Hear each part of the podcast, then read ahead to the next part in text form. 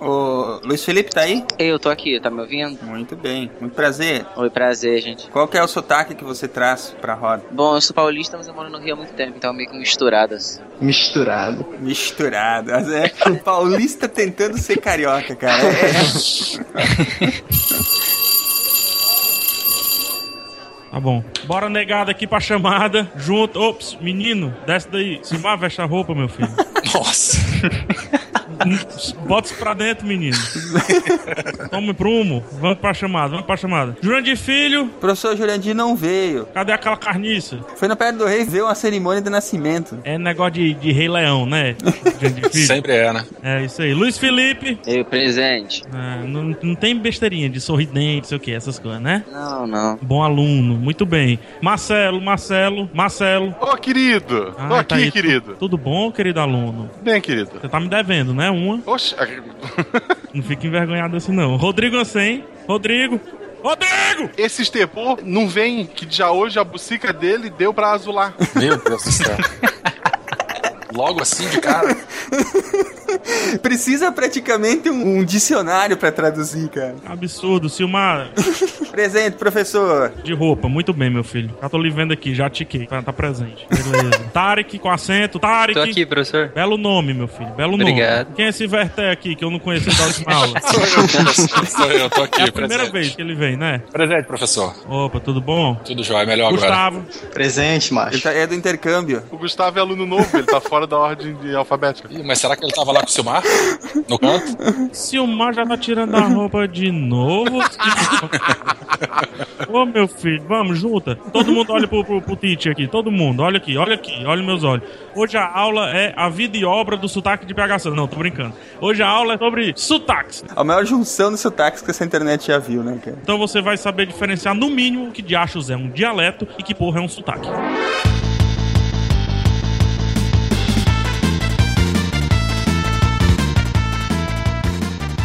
E aí, galera, aqui é Silmar de Chapecó de Santa Catarina e leite quente dá dor de dente.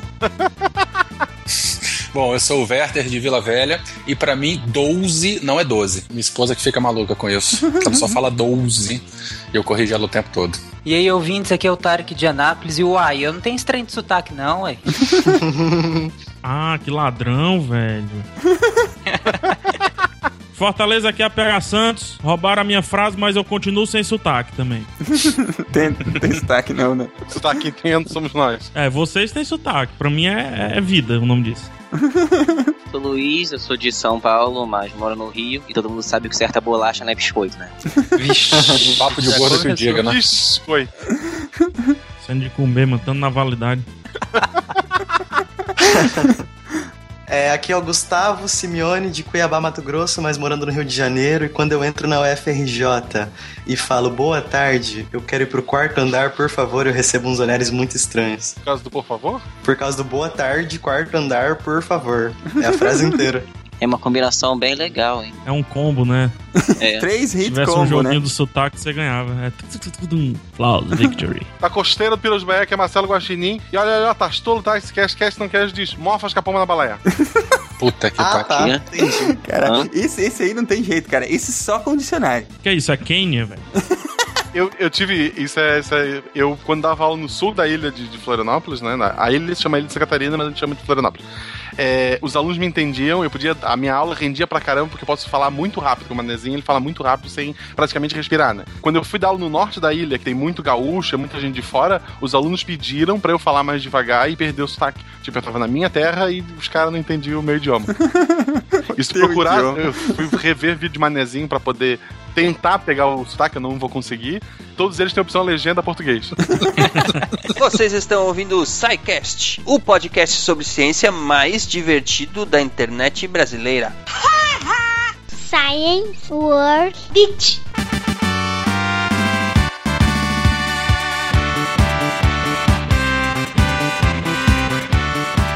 Bem-vindos, ouvintes do SciCast, à diretoria, nossa sessão de recados. E hoje aqui comigo está o Pablo. Como é vai, Pablo? Dando muitos cliques por aí. Ó, hoje tivemos mais um. O episódio de hoje tá no ar já com mais uma foto sensacional do Pablo. É, estamos fazendo muitos cliques. A de Alexandre Magno foi complicada, mas estamos continuando.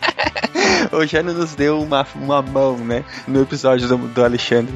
E, mas enfim, é bom que nós falamos do Jânio, porque o Pablo está aqui hoje para falar comigo sobre uma das recompensas para as pessoas que estão nos ajudando, né, Pablo? Lá no, na iniciativa de patronato do SciCast, as pessoas que vão ser nossos patronos, tem uma recompensa lá que envolve muito teu trabalho, né? Que é exatamente o livro chamado A Arte do SciCast, né? Isso, é onde eu e o Jânio vamos mostrar um pouco do, do nosso. Talentos profissionais, né? É, e mostrar um pouco pro pessoal que gosta de fotografia, que tem interesse. Até pra aprender. Dá até pra aprender um pouco no meio disso tudo. então, a arte do SciCast vai ser um livro que ele é presente para quem, pra quem for patrono a partir de 100 dólares. O livro vai ser um livro com os bastidores das, das produções das, das fotos para as vitrines do SciCast, né? Também vai ter o que mais lá? Infográficos, né, Pablo? É, eu vou ensinar algumas coisas lá. É, vamos fazer infográfico, vamos fazer esquema de montagem de luz, como que, como que a luz foi montada, por que, que eu escolhi montar as coisas daquela forma, por que, que a produção foi feita desse jeito. É, vamos falar dos bastidores, né? Vamos falar por que, que aquele tema foi escolhido, por que, que o Pablo escolheu aquela determinada solução. E vai ser, vai ser um passeio pelos bastidores do que aconteceu em cada foto, né, Pablo? E a gente vai tentar falar é, sobre as soluções que nós encontramos para fazer aquelas, aquelas fotos, né? É isso aí, e é um mimo para os nossos patrões. é um mimo para os nossos patronos, né? É isso aí. Então, lembrando aí que o pessoal que quer se tornar patrono do SciCast pode acessar os links estão nesse post ou através diretamente lá no, no Patreon, né? É, patreon.com.br SciCast. Vocês podem nos ajudar a é, manter e levar o SciCast ainda mais pessoas, né? Essa divulgação científica que a gente faz por aqui. É, vocês podem optar por serem, por serem doadores mensais, por assim dizer, lá no, no Patreon. Também a gente faz pelo PagSeguro. E vocês podem nos ajudar aí financeiramente a manter o SciCast no ar e ampliar ainda mais o alcance da divulgação científica que nós fazemos por aí.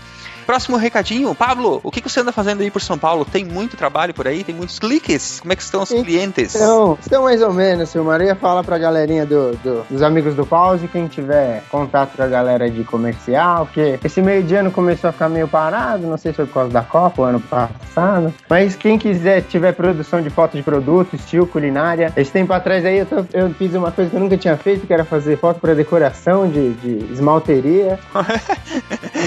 É, Fotografou muitas mãos aí? Então, quem, quem me seguir, quem passar lá no Instagram, no arroba Brituns, vai ver uma, uma foto de um esmalte laranja num fundo verde roxo. Foi pra essa esmalteria. Tanto é que eu não disponibilizei ela num Behance nem nada, porque eu- pra, pra só deixar ela em, baixa resolução. Aham. Foi pra essa esmalteria. Era um negócio que eu nem conhecia, que é essas coisas que agora abrem, que só fazem, só pintam a unha das mulheres. E olha né? para as pessoas, pros, pros ouvintes aí do SciCast que acompanham e, e, e- e gostam de olhar as vitrines do SciCast, né? Sabem que o Pablo é um fotógrafo de mão cheia, né? As, as artes e as soluções que o Pablo encontra aí para nós toda semana. E lembrando que são soluções de baixíssimo custo, né? Porque a gente não tem muita grana para investir. É, são sempre muito bacanas, né, Pablo? É, não, eu, eu procuro sempre fazer o, o- o mais fácil, tanto é que já tive fotos que eu fiz de produto de cliente dentro do restaurante do cara, pra não facilitar tudo. Quando a gente precisa, a gente tenta o, mais, o máximo resolver e deixar a qualidade da foto o melhor possível e resolver no fácil. Sempre, sempre daquela forma criativa que a gente conhece, né? É, não, e de, e de forma criativa e de uma forma que seja fácil pra mim, pro cliente, que não me envolva umas produções mirabolantes que rolam por aí. dias e dias, né? Fotografando. É, tem coisa que precisa, mas tem coisa que é, que é mais frisson do que outro negócio. Muito bem. Vamos lá. Então é isso aí, né, Pablo? Vamos ao episódio de hoje. Lembrando que o SciCast tem presença em todas as redes sociais, os links estão aí no post. E mais uma vez, lembrando que vocês podem nos ajudar através do programa de patronato. É isso aí. E a galera que quer ajudar o SciCast, que não pode ir lá virar patrão, cola no amiguinho, passa pra todo mundo e vamos ajudar o SciCast a chegar em, no maior número de pessoas possível. É isso aí. Um abração, gente. Até semana que vem. Valeu!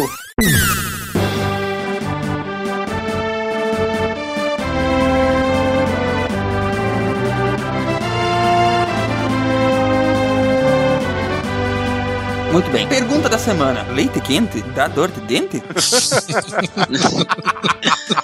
Ai. É É sério que vocês acham que, que tem tanto sotaque carregado assim quando eu falo isso? Não, imagina. Não, não. Eu, eu gosto mais quando tu fala palavras com R, principalmente com dois R. É, é, mas aí essas eu falo errado mesmo, né? Não tem jeito. Eu confesso que, que quando eu escuto Psycast, às vezes eu não entendo o Silmar, cara. É sério, cara? É sério, é sério. Mas não sei o que. Não é, não é- Ah, o sotaque é. Não, o sotaque é muito forte, mas não é só isso, não. É porque é um dialeto muito distante, né, daqui do meu. Aham. É, Então, só a- porque ele tá, ele- ele tá aqui porque ele é o host, né? Sabe? Isso não tem como. É, isso eu entendi quando eu ouvi lá. Mas, mas é, não, não sei, é porque às vezes é, é o, o, o, o sotaques, né? Ele pronuncia a mesma palavra, só que sem terminar e juntando com outra que não começa direito, entendeu? Ah, isso é verdade. A gente emenda muito. Aí eu, caraca, eu não entendi nada. Isso foi uma palavra só parece alemão, né? Chapecó foi colonizado por quem, Silmar? Chapecó é colonização italiana e alemã, né? Ah, é tipo aqui, Gaspar. É tipo aqui, Fortaleza, só que não. Só que não. Agora, uma coisa, uma coisa engraçada. Por que, que o- a pessoa que fala, ela acha que não tem sotaque? Cara, pelo mesmo motivo de tudo que eu explico pras pessoas, eu mesmo entendo e ninguém entende. Hein, ah, Luiz Felipe, tem alguma explicação mais técnica pra isso? Bom, não tem não, é só o fato de que, tipo, cada um mora na, na sua determinada região. E pra, pra quem mora nessa região, o- não é que seja o certo, mas o, o usual é esse. Então, pra ele, qualquer outra, qualquer outra pessoa vai ter saque e ele não, porque ele tá acostumado com o dele. É basicamente isso só. É só costume mesmo. A gente entende a nossa própria voz de maneira diferente, né? Pela- até pela questão neurológica. É, que a voz que a gente escuta não é a que a gente fala. Aham. Quer dizer, a nossa própria voz. Tem uma autora inglesa chamada Romaine que ela fala que as pessoas têm uma visão do sotaque sendo essa visão, tipo, sotaque significa o- a, a fala que é diferente de você mesmo, entendeu? Nesse sentido, o sotaque ele reside na alteridade, na numa fala que é diferente da sua. Agora, eu queria ouvir de cada um qual é a frase mais típica da região que, vamos dizer assim, vocês têm conhecimento que as pessoas de fora acham que é um sotaque, que quando ela é falada é um sotaque muito carregado. Por exemplo, essa que eu falei, né? Que é vocês acham que é super carregado. Pra mim, não, né? Bom, aqui no, no Espírito Santo, é, eu não, não- realmente a gente não tem uma frase e tal, mas, por exemplo, tem palavra que é bem regional aqui, né? Como pocô, que é sinônimo de estourar, né? Então quando a gente fala, ah, pocô a corda, pocô o saco, pocô a bola, é, na verdade é estourar. A gente não tem uma frase assim como leite quente aí do Silmar. mas esse é um. é, essa, essa palavra, na verdade, é bem, bem característico daqui. Todo capixaba já nasce falando Que vem do papocô, né? Não, aí eu não sei, é com você. É, diminutivo de papocô, deve ser. Porque é Não como tu conhece aí, PH. Não, aqui é papocô mesmo, papoca, menino. Mas tem alguma frase assim que vocês falam e que, por exemplo, as outras pessoas acham que é mega carregada? Não saberia dizer, porque como o próprio Luiz falou aí, né, a gente fala pra gente a gente não tem sotaque, então não- não- pelo menos eu nunca ouvi, não, não, não tem notícia de alguém comentando, né, como, ah, você falou e é bem característico de vocês e tal. Mas realmente não, não, não temos isso não, não temos essa identidade não. E pra ti aí tem alguma, PH? Opa, aí é que a gente começa. Tem uma Aí- só, não, né? Eu Não, sabe aí- que eu ti- quando eu tive aí, me deram de presente um dicionário de cearês, né? Sim, sim. aí- e hoje, inclusive, é entregue nos aeroportos. A imigração. É, e, e o pior é que eu tô falando sério, não é brincadeira. Mas, cara, cearense é um ser peculiar, porque cearense une o jeito ao sotaque e ao dialeto, né? Então é uma conversão de, de putaria.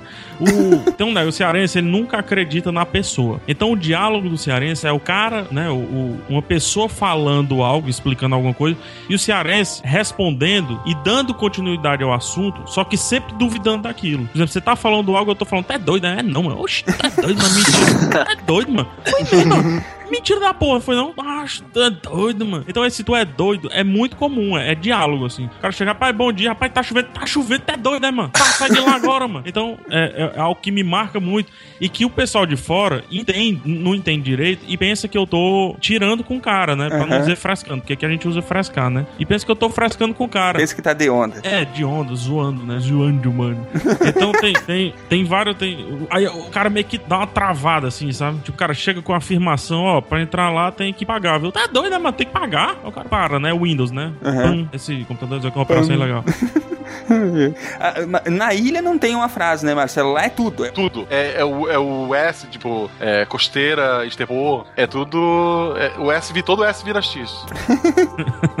E várias palavras, tipo, avião de rosca, é, é helicóptero. O já hoje, já hoje é, da- é- da- é- foi, foi agora, né? Mas a etimologia do sotaque é, manezinho da ilha, por assim dizer, né? É, ele, é, ele é tão forçado porque é uma região única, aliás, em Santa Catarina. Aliás, aquela região ali é, é português mesmo, né? É português açoriano. Isso. É um, é um português que estava isolado numa ilha, ou seja, o, o idioma dele já não era tão parecido quanto o português do continente, né? Aham. Ali ele ficou numa ilha e ele se isolou mais ainda, entende? Por muito tempo aquela região ali tinha o forte, era só pra proteger. A, a ideia da colonização ali era pra proteger pros espanhóis não pegarem. Não tinha muita coisa em volta daquela região da ilha ah, dos fortes. Então acabou que um idioma que já não era muito parecido com o português original ficou isolado um tempo e foi mudando. O cara tinha tempo livre e ficava, não, vamos, vamos mudar a palavra hoje. Papocô vai virar pouco. Aham. Mas tem casos até mais graves em, em outras partes do mundo em que o, é, se desenvolvem sotaques que as pessoas praticamente não se entendem de uma, de uma aldeia pra outra, por exemplo, na África, né? De tão isolados que eles são. Sim. Eu fui professor universitário por um bom tempo, por uns dois anos e meio. E na, na universidade que eu, que eu dava aula, tinha uma turma especial, luso brasileira. é, enfim, é uma, é uma turma do pessoal que vem da África, né? De, de locais que fala português, tipo Gui- Guiné-Bissau, Moçambique e tal. E eles vinham e, cara, era uma dificuldade muito grande, porque eu sei que ele tava falando português, mas tinha muita coisa no meio daquele português ali que eu não conseguia entender uma palavra do que o cara falava. E ele não conseguia entender pitiba alguma do que eu falava, cara. Era incrível. Às vezes até palavras que você ouve muito pouco, né? Cara, eu cheguei ao ponto de não conseguir entender que a pessoa tava me pedindo um copo. Como é que ele pediu um copo pra você? Puta que pariu. Isso também depende do léxico de cada um. Eu sou meio dislexo mesmo. Não, o léxico, como se fosse assim, é uma gaveta que tem todas as palavras que nós Sim. fazemos da nossa língua. Então, tipo, o que é pra, uma, é pra gente, ele é uma outra palavra. Então, varia muito do léxico de cada um. É como se, se eu, é, é como se realmente, por mais que a intenção se- fosse a mesma, era outra palavra de fato, né? Isso, Copo não é copo é, pra mim. Porque o léxico dele é diferente do nosso. Muito Então, inteligente você. Hein, Tarek? E aí no, em Goiás tem alguma, alguma expressão que você conhece que, que, que remeta ao sotaque? Cara, tem várias, né? Mas assim, por exemplo, você chega em alguém, eh, você, você pergunta pra perguntar se ele, eh, se ele tá bem, você, geralmente o goiano fala, você tá bom? e aí a resposta geralmente, ah, uai, bom absurdo, uai. Ah, cara, eu adoro isso. Isso é né? divertido demais, cara. É o melhor Tá sotaque, bom. assim. Ah, tem, tem um, tem um. Mas Minas Gerais também tem um pouquinho disso, ou, ou eu tô enganado. Não, tem muito, é, é- é bem parecido daqui pra Minas. É que tem um pessoal no trabalho de, de Minas que eles, eles chegam. Ah, bom dia, tá bom hoje? É Né? porque É, quem, quem foi muito pra essa região do centro-oeste eram os bandeirantes, né? Então o sotaque de Mato Grosso e Goiás acaba sendo uma mescla de São Paulo e Minas. É, e bem, por exemplo, a gente pega ali bem ao norte da região sul, pega todo o caminho que os bandeirantes fizeram, o R puxado, vai todo por esse caminho. É muito interessante isso. E, e por aí, Gustavo, o que, que é que vocês. Cara, o sotaque mato-grossense tradicional, ele é vergonhoso e eu sou incapaz de imitar ele aqui, mas... É mentira, tu tá te fazendo. Eu juro pra Olha o você, preconceito porque linguístico. Hoje em você dia- tentar, né? eu vou tentar, é lógico. Hoje em dia, só uma pequena parcela da população mato-grossense que carrega esse sotaque ainda. Mas a gente fala palavras como chuva e peixe, eles falam chuva, peixe, laranja, eles falam laranja. Tem uma expressão muito tradicional que é essas crianças, eles falam chás criança. Meio uma mistura com o espanhol mesmo, é isso que eu tô percebendo? Ele pega muito dos indígenas e um pouco do espanhol também, é bizarro, sabe? Mas é, hoje em dia, pouca gente lá que carrega esse sotaque ainda.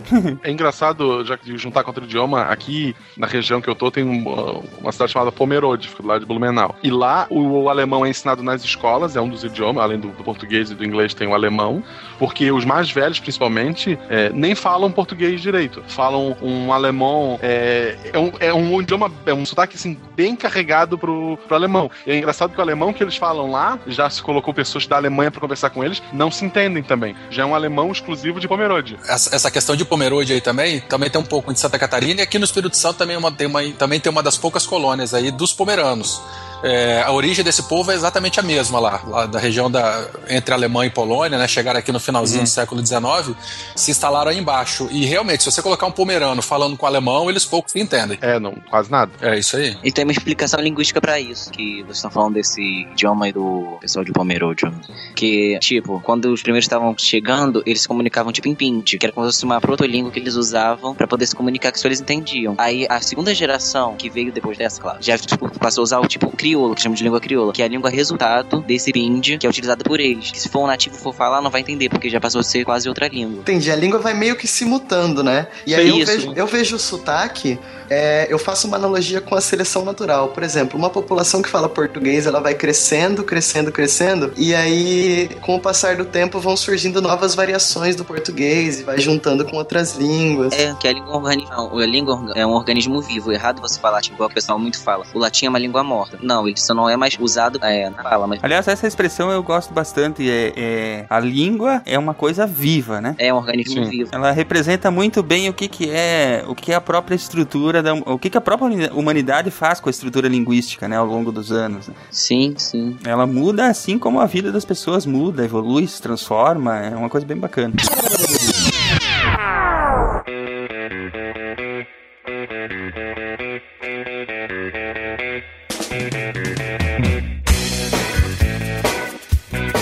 Lá no Ceará ele vai dizer, eita, bonita que a mulher. Eita, olha, vou te dar uma socada que vai ver essa olha rachando no meio.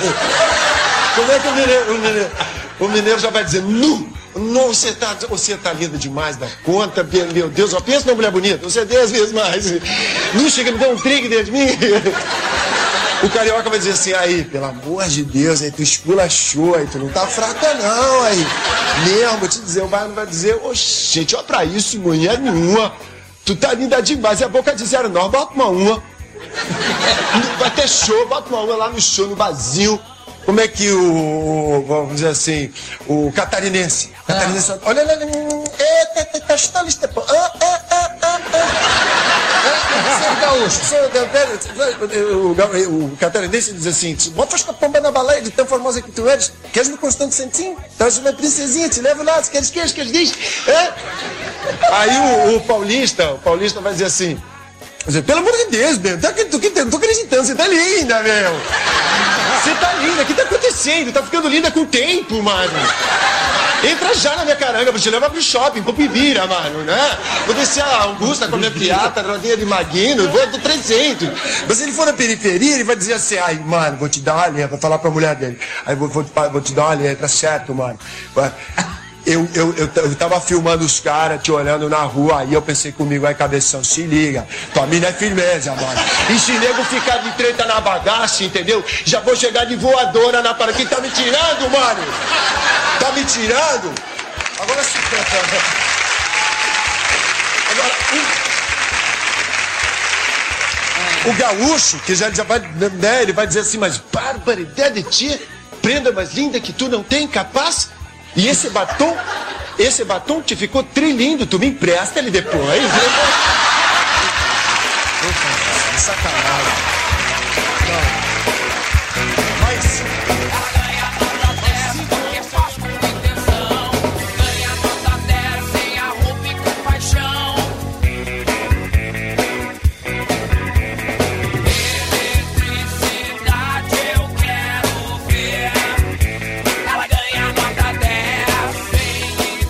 Sotaques todos, de- do, do Iapoque ao Chuí, de leste ao oeste, de norte ao sul, é uma das maiores riquezas que a gente tem no Brasil, cara. Olha a quantidade de, de palavras diferentes, de coisas bonitas. É, Um fala cantadinho, aí você vê o outro falar, ele já fala uma palavra diferente. É, é tudo muito bonito. Eu acho, eu acho uh, muito errado esconder isso, sabe? Eu li um estudo de 1997 de um pessoal da UFMG que eles estudaram a apreciação do próprio sotaque por falantes de alguns estados do Mato Grosso, assim. E aí, enquanto Rio Grande do Sul e Santa Catarina tinham uma aceitação alta da sua própria fala, Orgulho. um orgulho, o pessoal, o pessoal da Paraíba, que foi um dos estados analisados, eles não gostavam, sabe? Eles tendiam a ter um preconceito contra eles mesmo. E isso reflete, assim, o imaginário brasileiro em relação ao desenvolvimento socioeconômico desses estados. Quer dizer, enquanto a gente associa o Rio Grande do Sul aos imigrantes europeus, a desenvolvimento cultural, intelectual econômico, a gente associa a Paraíba à pobreza, sabe? E aí Sim. eles acabam tendo preconceito contra eles mesmos. Isso é muito triste. que é o lance da mesquinharia. Mas Ceará e Pernambuco tem uma rixa, e isso é fato. Ah, não, brincadeira. Não, é uma rixa. É, é- a gente tá direto brigando, assim, a gente quer ser melhor do que eles, eles querem ser melhor que a gente e tudo mais, muito por conta da disputa de quem é a melhor capital do Nordeste, se é Fortaleza ou se é Recife. Recife, capital cu- cultural, Fortaleza quer ser, e, enfim. Se lá constrói um centro de convenções, a gente quer construir um Turismo. maior. Turismo, muito bem. Melhores praias e por aí vai. Só que também tem uma disputa, que é uma disputa velada, que as pessoas não se tocam. Vocês sabem esse sotaque que, que levam do nordestino pras novelas, né? O titia, oxente, menino, não sei o quê. Uhum. Esse sotaque, geralmente associado ao Ceará, na verdade é um sotaque do sul do Ceará. Não é o sotaque do, do centro pra cima do Ceará. Né? Fortaleza tá no norte. Então, do centro pra cima, o, o sotaque é muito mais parecido com o meu. E esse titia, oxente menino, não sei o que mais lá, é do sul do Ceará. São cidades como Juazeiro, Crato, Iguatu, que estão próximas a Pernambuco. E sul da Bahia também, né? Isso, sim. E tem ainda um terceiro, que é o idioma que a Globo acha que se fala aí, né? É, que é um sotaque todo próprio. E, e cearense, é, a disputa é tão grande e vice-versa, que quando fala, olha, o sotaque cearense, e na verdade é o sotaque Pernambuco, meu irmão, o cearense vira bicho. É chamar Vira chinês de bicho. japonês. Exatamente, coreano de chinês e etc. É. É isso mesmo. Mas é que é, nos grandes meios de comunicação ainda existe até hoje a, a necessidade de você ter, como é que eles falam? Sotaque neutro, que é a língua que você fala em novela, em jornal, em qualquer evento televisivo grande, você nunca vai ficar, nunca vai pegar ninguém com sotaque. E são dois radicais, né? Quando não é o sotaque neutro, é o sotaque extremamente estereotipado, né? É, carregado, que é exatamente pra estereotipar a pessoa que tá falando, né? É, é isso que eu ia perguntar pro PH, se ele acha que eles escolhiam esse sotaque particular da região sul do Ceará por ser uma caricatura do nordestino, porque o sotaque do centro do Ceará, como de Fortaleza, por exemplo, talvez não fosse distante o suficiente do sotaque de São Paulo, entendeu? Cara, é exatamente isso que você falou. É exatamente isso. A caricatura é, vamos colocar, né? Lampião, aquele lance todo de, de cangaço, de caba da peste. Isso é quando vai mais e mais pro interior do Ceará. Então, todas essas cidades que, inclusive, o Silmar me ajudou a falar: Crato, Juazeiro, Cedro. Que aliás é uma cidade lindíssima, Crato. Lindo, não, são cidades grandes. É, é, essas cidades são tão, tão grandes e tão absurdas que ela, elas,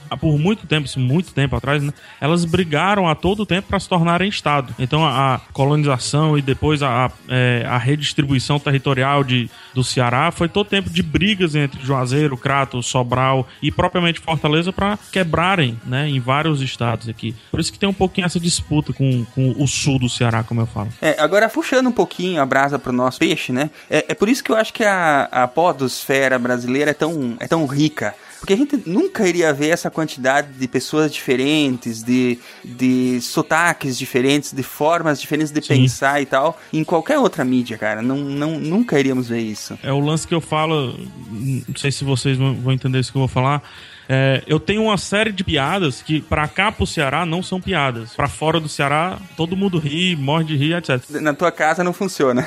É, aqui não funciona, porque a gente cresceu com isso. Então, na verdade, o que eu tô fazendo não é piada, eu tô fazendo normal, eu tô falando, entendeu? Porque a gente cresceu com isso. E o lance da Podosfera, você falou muito bem, é que hoje eu consigo trabalhar um brand da minha, do meu nome, né, PH Santos, Aham. e o principal produto desse brand é o sotaque, pô. É, esse lance do nordestino, do sotaque nordestino, nordestino é, é muito parecido com, com aquele sentimento que a gente tem do Brasil, né? É, o Brasil é uma merda, ninguém gosta do Brasil. Aí o argentino fala do Brasil, não, pô, não fala do Brasil, não. O Brasil é um país foda, não fala disso, não.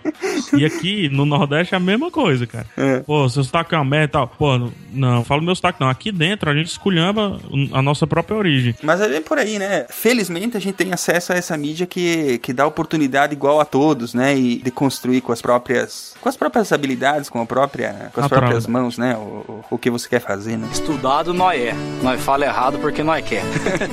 Eu acho que chegou a hora da gente de repente falar um pouquinho da parte mais técnica. Tá aí que faz a gentileza pra nós, porque é bom que a gente tenha essa primeira introdução, a diferença entre dialeto e sotaque, né? O dialeto, ele é mais geral, né? Ele compreende tanto o vocabulário, quanto o próprio sotaque, quanto a semântica, que é basicamente o uso que você dá para certas palavras. Não só a diferença entre as palavras que, que eu tenho na minha região e na região de vocês, mas o uso que eu dou para elas. Muitas vezes é a mesma, ou a palavra é muito parecida, ou derivativa de- de um, e isso é basicamente a semântica. O dialeto é a união disso tudo. O sotaque é exclusivamente a, a variação que eu faço de voz e de fala, de entonação de certas palavras ou expressões da minha região. Então vamos ver. Um, pode existir um sotaque dentro de um dialeto. Isso, exatamente. Mas não existe um dialeto dentro de um sotaque. Entendi. Pensando naqueles diagramas de Euler, assim, o dialeto é um círculo grande e o sotaque é um círculo pequenino dentro. Exato.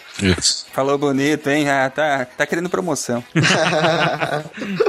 Ele é muito atrelado, né? O seu tanto o dialeto quanto o sotaque, ele é muito atrelado não só à regi região, mas à classe social, à etnia, o sexo, idade, principalmente também, né? Do, dos indivíduos que compõem aquela sociedade, não só do, do, da região em si. A gente pode falar em predominância, mas não em exclusividade. Quando o Mano Brown diz não é gíria, é dialeto, as palavras que ele fala, ele tá certo? Ah, exclusivamente das palavras, sim. Não é uma gíria, é um dialeto. Sim, porque quando ele fala, ele não só usa palavras exclusivas, como ele usa sotaques exclusivos para pronunciar essas palavras, e ele usa certas palavras com um sentido diferente u- do, do usual, do comum. Então, pode ser sim um dialeto próprio. Bom, palmas pro Mano Brown, hein? É, ele foi preso essa semana passada. Meu Deus do céu. É, além dessas diferenças que são é, de dialeto, sotaque, entre outras, a gente tem a, a parte anatômica, biológica, que fala que os fonemas, eles são basicamente os padrões sonoros é, da nossa própria voz. Para produzir a voz, a gente vibra, ba- basicamente, as cordas vocais, né? E por compressão e descompressão do ar, esse som vai ser transmitido até a outra pessoa, né? Então, tem diferenças é, entre tipos de voz. A gente tem, por exemplo, quando o ar sai tanto pela boca, usando a ressonância das fossas nasais, a gente diz que é um som anasalado, né? Que é um som nasal. Quando a gente usa exclusivamente a boca, a gente usa que fala que é um som mais oral, é um som às vezes um, um som mais limpo, né? Porque a, a cavidade bucal, ela, como eu falei, tanto quanto a fossa, as fossas nasais, ela é uma tipo uma caixa de ressonância e a gente usa a língua e os lábios para ficar como se a gente estivesse moldando a voz. À medida que você vai falando, você vai usando a língua para cima, para baixo, para o lado, os lábios vão mexendo e eles vão moldando de uma maneira que ele vai formando esses fonemas. Nossa, uma aula de fonologia muito boa, hein? É basicamente assim que a gente produz os sons. E, e a gente aprende isso é, desde pequeno, né? Aliás, principalmente quando nós somos crianças, porque basicamente ali até os quatro anos, quando a gente está no processo de mielinização, é a, a época mais importante para se aprender principalmente o sotaque. Porque o sotaque, como eu falei, ele é, ele é físico, ele requer características físicas muito estritas. Então é só um condicionamento físico. E esse condicionamento ele é muito mais fácil de, de, de ser feito quanto mais novo é a criança. Então, quando você é muito pequeno, até pelo, pelos neurônios espelhos, o sotaque que a gente tem contato é aquele que a gente vai condicionar os nossos músculos, a nossa língua, as- os nossos lábios, tudo isso a produzir aquele específico sotaque. Por isso que é tão difícil a gente aprender um, um idioma, outro idioma mais velho e perder o sotaque. É bem difícil. Agora, quando a gente é criança, não, é muito fácil. Você aprende vários idiomas e fala praticamente sem sotaque. Não é bem sem sotaque, mas você pega o sotaque do idioma, a característica primordial daquele idioma. É, o meu, meu, meu inglês é, é igual ao do Friends. Igual do, do, do- daquele técnico, que eu esqueci o nome dele. Joel Santana. É, o Joel Santana. Joel Santana, eu aprendi muito com ele. uh, Iraq and the and the Saudi Africa play same, but the second time I have control the match. Control the match by keep playing the left, the right, in the middle. Have one best opportunity for score. Não, isso faz. Isso que, isso que o Tarik falou aí faz muito sentido, por exemplo, quando tu pensa que. Falam que o alemão, por exemplo, tem uma voz gutural, né? Sim. Aham. Ele fala eu te amo e tá parecendo que ele tá ofendendo tua mãe. te lê bem. Então é, tem tudo a ver, né? Porque ele, ele condicionou a fala pra aquele tipo de sotaque, né? Aham. Estudado nós é. Nós fala errado porque nós quer. Bom, algumas das dificuldades comuns dos brasileiros, eu cheguei a pesquisar isso quando eles estão aprendendo inglês. É claro que essa pesquisa levou em consideração o sotaque do Sudeste, né? É, por exemplo, o TH do inglês a gente usa muito o F ou S, o R, assim. Para os cariocas, eles não conseguem fazer o R retroflexo, que é o do porta. Eles se mantêm com o porta, né? E aí tem outras dificuldades assim, consonantais e as vogais são mais complicadas ainda. Tem inclusive uma anedota sobre isso, que é um filme feito pela Sônia Braga, um filme americano. Sônia Braga. Isso. Sônia Braga. Quem ficou por último? Você. Eu? Eu sei. Puta que pariu. É, então, mas é, falando sério desse filme, o, ela fez um filme em 88, 1988, chamado Rebelião e Milagro. E nisso ela era um filme americano. E ela mantinha um pouco do sotaque brasileiro dela. E a crítica, cara, desceu o pau nela. E a crítica condenou ela, disse que ela só poderia, só conseguiria fazer papel de mulheres latinas, assim, no cinema. No cinema hollywoodiano, sabe? E realmente isso se comprovou depois na carreira dela. Ela fez outros dois papéis que foram de mulheres latinas. O Santoro fez o Xerxes. Ah, mas ele não falava também, né? Quase não falava. Então, mas aí, no caso da Sônia Braga, no caso do Santoro, pode ser que ele é um ator muito bom e ele consegue perder o sotaque dele, entendeu? No caso da Sônia Braga, o- a personagem que ela falava, que ela fazia mesmo, era uma personagem de origem latina, então ela foi escusada disso depois e tal. Mas aí, o que, que isso revela, cara? Essa pesquisa, tipo, beleza, isso era só um pano de fundo, sabe, pra pesquisa. E uma coisa legal é que uma pessoa pode até perder o sotaque. Eu treinei, por conta de dar aula fora da, da, da região que se fala o sotaque do manezinho, eu treinei pra perder o sotaque. Eu não tô brincando, eu perdi muito do que eu falava pra poder ser entendido pelos meus alunos. É, pois é, cara. É. Perdi o sotaque muito naturalmente. Eu tive contato com vários sotaques, então acabei perdendo naturalmente, eu acho. é, Tarek, mais ou menos, né? Mais ou menos. Ou não, né? Morra com essa dúvida.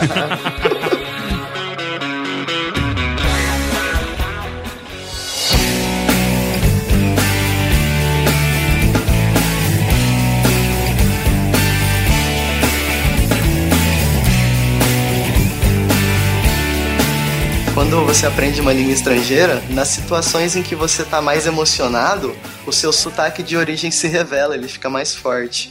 Isso que eu ia falar. Quando, quando eu tô ou cansado, é, ou nervoso, puto, né? O meu sotaque, cara, ele vai ao extremo. Ele, ele cara, ele, eu sou, eu fico parecendo a, a Arven conjurando pra água contra os Nazgûl, velho. Fico daquele jeito ali, ninguém entende nada. E quem, quem acompanha o teu trabalho com podcast sabe que às vezes, discutindo um filme, alguma coisa, tu entra nesse modo. Porra, não dá pra perceber, não dá isso? Às vezes quando eu tô escutando, caraca, eu não estou me entendendo. Pena do editor ali, o que, que ele, fa- ele, ele desiste, sabe? Ele, não, vou sair assim. É, porque assim, sotaque, eu não sei se isso acontece com vocês, mas sotaque cansa, né? Porque, teoricamente, por mais que você tenha organizado seus músculos pra falar daquele jeito, você tá falando muita coisa errada. Então eu sou um gordo que precisava dar quatro horas de aula seguidas. Depois, né, chegava em casa, a gente tinha que gravar podcast na época. E eu, pô, eu fui no fonoaudiólogo e ela disse: Meu filho, você tem que perder sua aspiração. Você só fala pela boca, você não tem nariz, né? Então, a- a- as aulas que eu fiz com a fonoaudióloga foi exatamente pra retirar o sotaque quando eu precisasse passar longo tempo falando, né?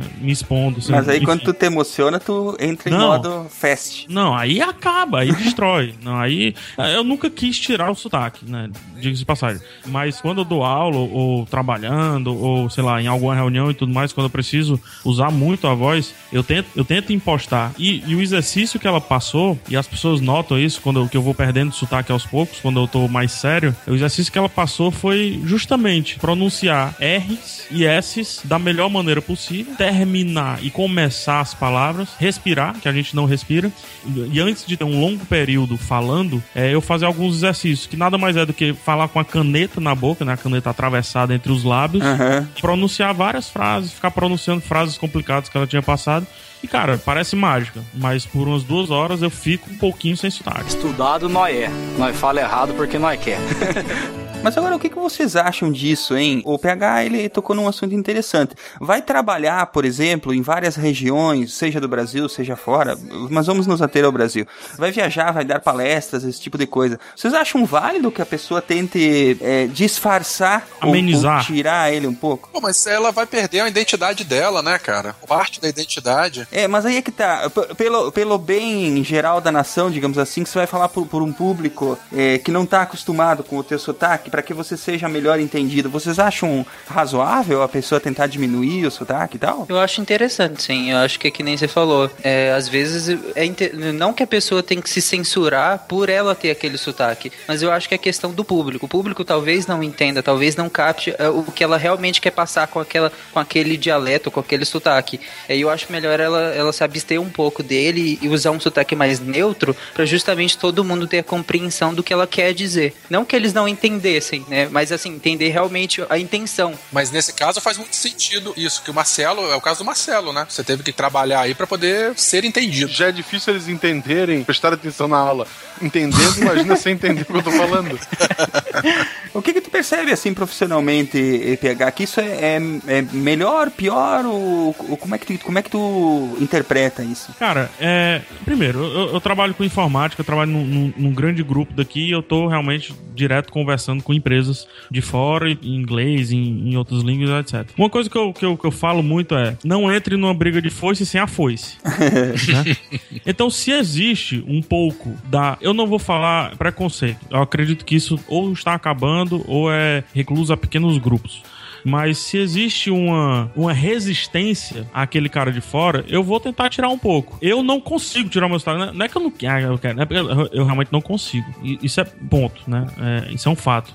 Mas eu tento dar uma amenizada. No mínimo, fala mais lento. É aquilo que eu penso. É, a vida é, é comunicação, cara. Então, se eu não consigo que a pessoa me entenda, o que é que eu vou fazer com essa pessoa, velho? Exatamente, eu acho que você tem que manter as suas características próprias até o limite em que a função fática começa a ser prejudicada. E você tem que. Tu tem que, tem que mandar a mensagem, essa mensagem tem que ser recebida. Justa, é isso, é- essa é a frase. E se a pessoa não tá recebendo e a comunicação que eu tenho que traçar com essa pessoa é importante, eu vou ter que me esforçar.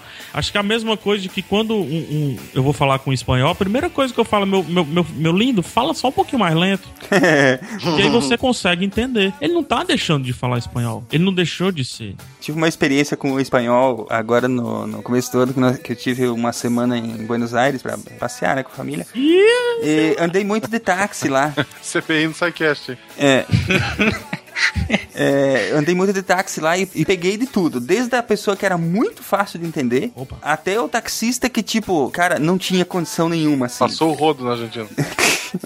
Um- Uma galera da UFPB, lá da Paraíba, é, concluiu numa pesquisa aqui que as pessoas preferem um sotaque acentuado em situações informais ou dentro da própria comunidade e um sotaque atenuado, um sotaque próximo do sotaque neutro, claro que essa coisa de sotaque neutro nem existe, em situações formais, assim como numa palestra para um grande público ou um apresentador de televisão. Mas é claro que essa preferência das pessoas é condicionada, por quê? Porque as pessoas veem na televisão que a televisão tem um sotaque atenuado e aí elas associam logo a situação com o sotaque atenuado. Eu acho que não deveria ser assim, eu acho que é o que eu falei pro PH Santos. Você tem que manter as suas marcas regionais até o limite da comunicação. Aí também tem o lance da ocasião, né? Se eu estiver fazendo um stand-up, sei lá, uma parada assim, ah, eu vou rasgar o meu sotaque, seja onde eu esteja, entendeu? Não, não, não tem esse lance de, de, de esconder, porque aí é como eu falei, é brand, né? É marca, é, é produto, nesse caso. Agora, se é uma parada, como você falou muito bem, formal, aí não, calma, eu tenho que, eu tenho que jogar com as regras. Estudado nós é. Nós fala errado porque nós quer.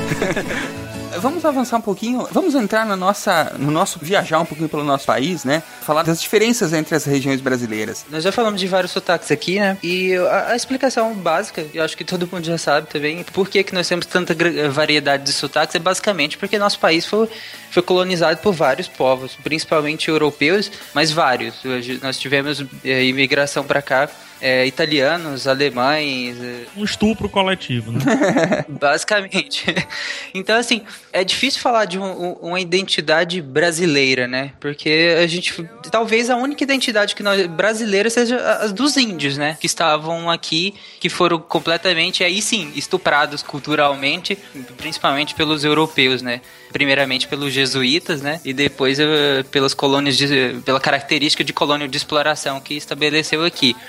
E aí a gente tem. essas colônias elas eram, eram bem diferentes de, cada, de região para região. É, e isso influenciou o sotaque de cada um. Mas não só isso, além da, da, da colonização, além de vários países europeus que, vi- que, que vieram para cá e influenciaram na nossa língua, nós tivemos ao longo da nossa história vários isolamentos geográficos que também proporcionaram esse tipo de coisa. Por exemplo, Goiás é um deles. Goiás e parte do, do Tocantins e Minas Gerais, depois da febre do ouro, nós, nós fomos aqui isolados geograficamente e contribuiu muito até para a criação de muitas palavras para designar objetos e, e- e situações que no, no resto do país não existem, justamente por causa desse isolamento eh, social, geográfico que nós tivemos. E isso, claro, influencia, no, influencia muito no sotaque, igual o, o do Marcelo. Eh, esse isolamento da, da, da ilha, né, Marcelo? Ah. Que influenciou, assim, consideravelmente no sotaque. E aí agora a gente destrincha região por região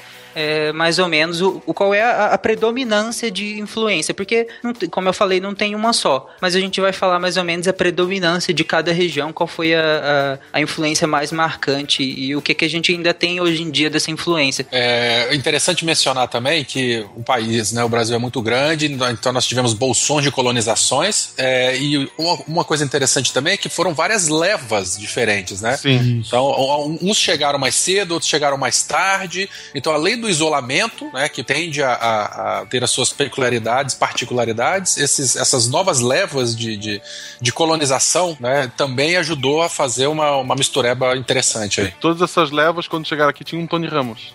Foi com os gregos, com os italianos, vocês lembram disso? E tinha sempre o mesmo sotaque. Mesmo igual. Sotaque, fazia, fazia o mesmo, né? Daquele amor, a sua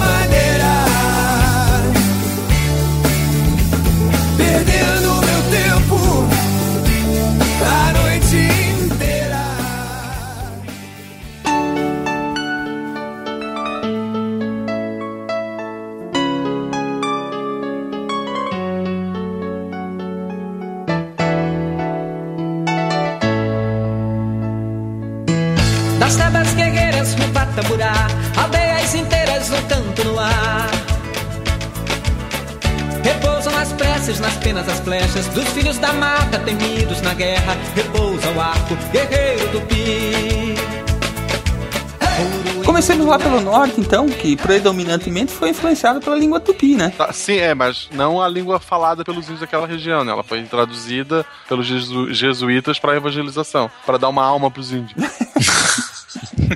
não era essa a desculpa que eles não tinham alma e se recebesse é, evangelização eles ganhavam alma. O primeiro dicionário tupi foi feito justamente pelos jesuítas, né, para facilitar essa dominação cultural. É, apesar de que muita gente diz, ah, os jesuítas foram responsáveis pela disseminação. De certo modo, eles também, eles também foram responsáveis pela culturalização desse povo. Dicionário tupi português. Tupã, demônio. Tupanzinho, demôniozinho. Quais são as substituições mais comuns lá que, que o sotaque deles carrega em. É o do NH pelo I, que eu não consigo imaginar como é que isso funciona. Nem eu. Vou, vou procurar no, no, no, YouTube uns vídeos e vou colocar. Dicionário do Norte, né? Na edição. É, a, a, ênfase no início e no final das frases, né? É bem fechada. É, não é menino, é menino. Ô, oh, menino. Menino? É, não é menino, é menino que eles falam. É, isso é verdade. Eu lembro que, que eles falavam lá no Pará, é, por exemplo, se você não vai a um lugar, ele fala, égua, tu não foste fazer isso? É quase, é, parece um pouco com o do Rio Grande. É exatamente assim, Tarek. Não é? Eu eles lembro têm, de, de... Tem uns amigos do Pará aqui no FRJ, eles falam muito égua e eles falam tu foste, tu vais, Uhum, tu fizeste. Eles conjugam. E o arriégua é uma, é uma variante, né? Aí é do Nordeste, não? Não, o arriégua é, é meu. Não, não, vocês não podem estar falando sem minha Isso é apropriação cultural, né? E é égua, mano. E aqui a gente já diminuiu, né? Não é mais arriégua. Se você pronunciar arriégua, tá errado. É riégua. Riégua. Riégua. Já foi abreviado. É, riégua, mano.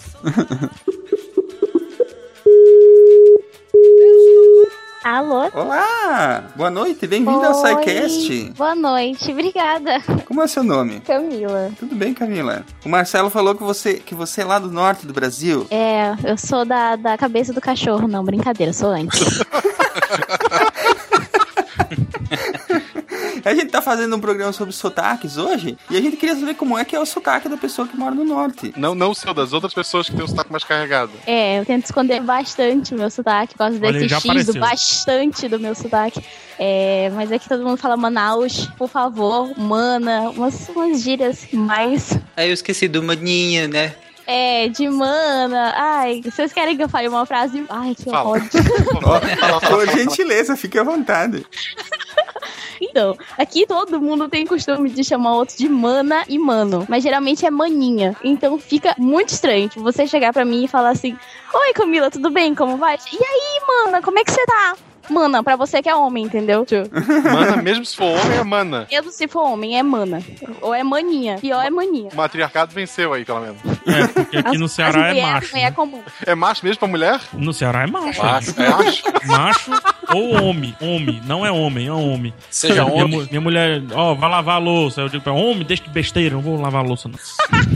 É assim.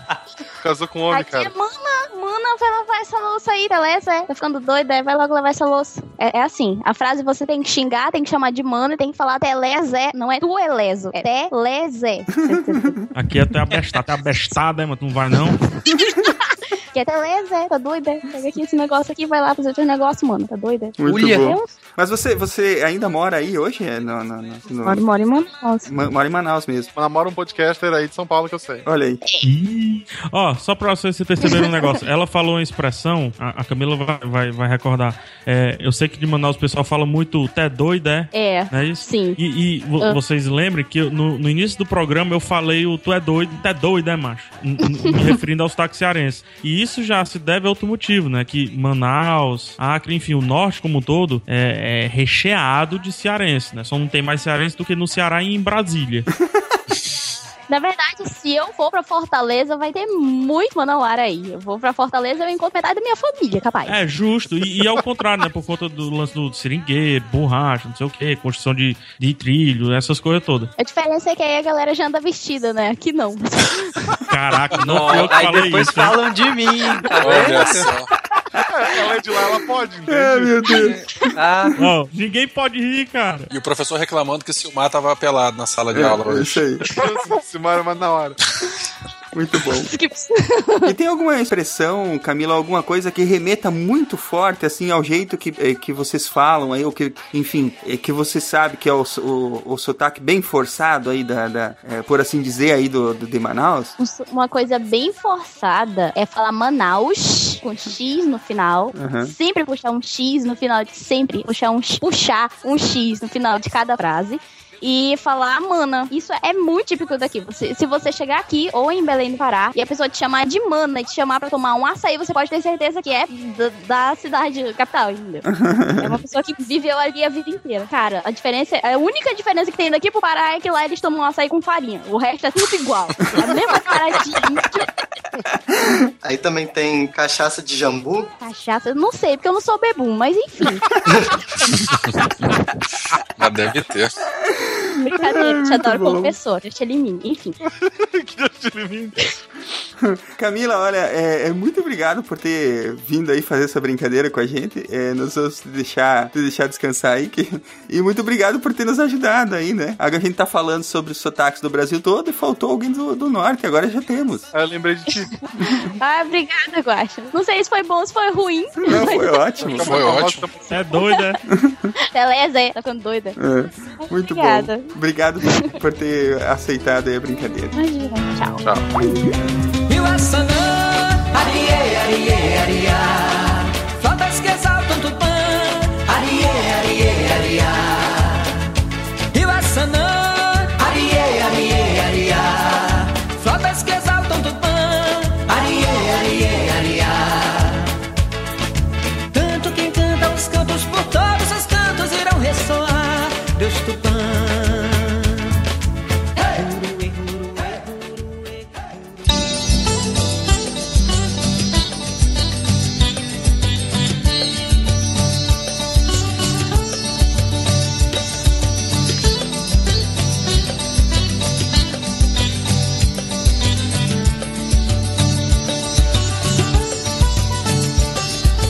Velho cruza soleira, de botas longas, de barbas longas, de ouro o brilho do seu colar.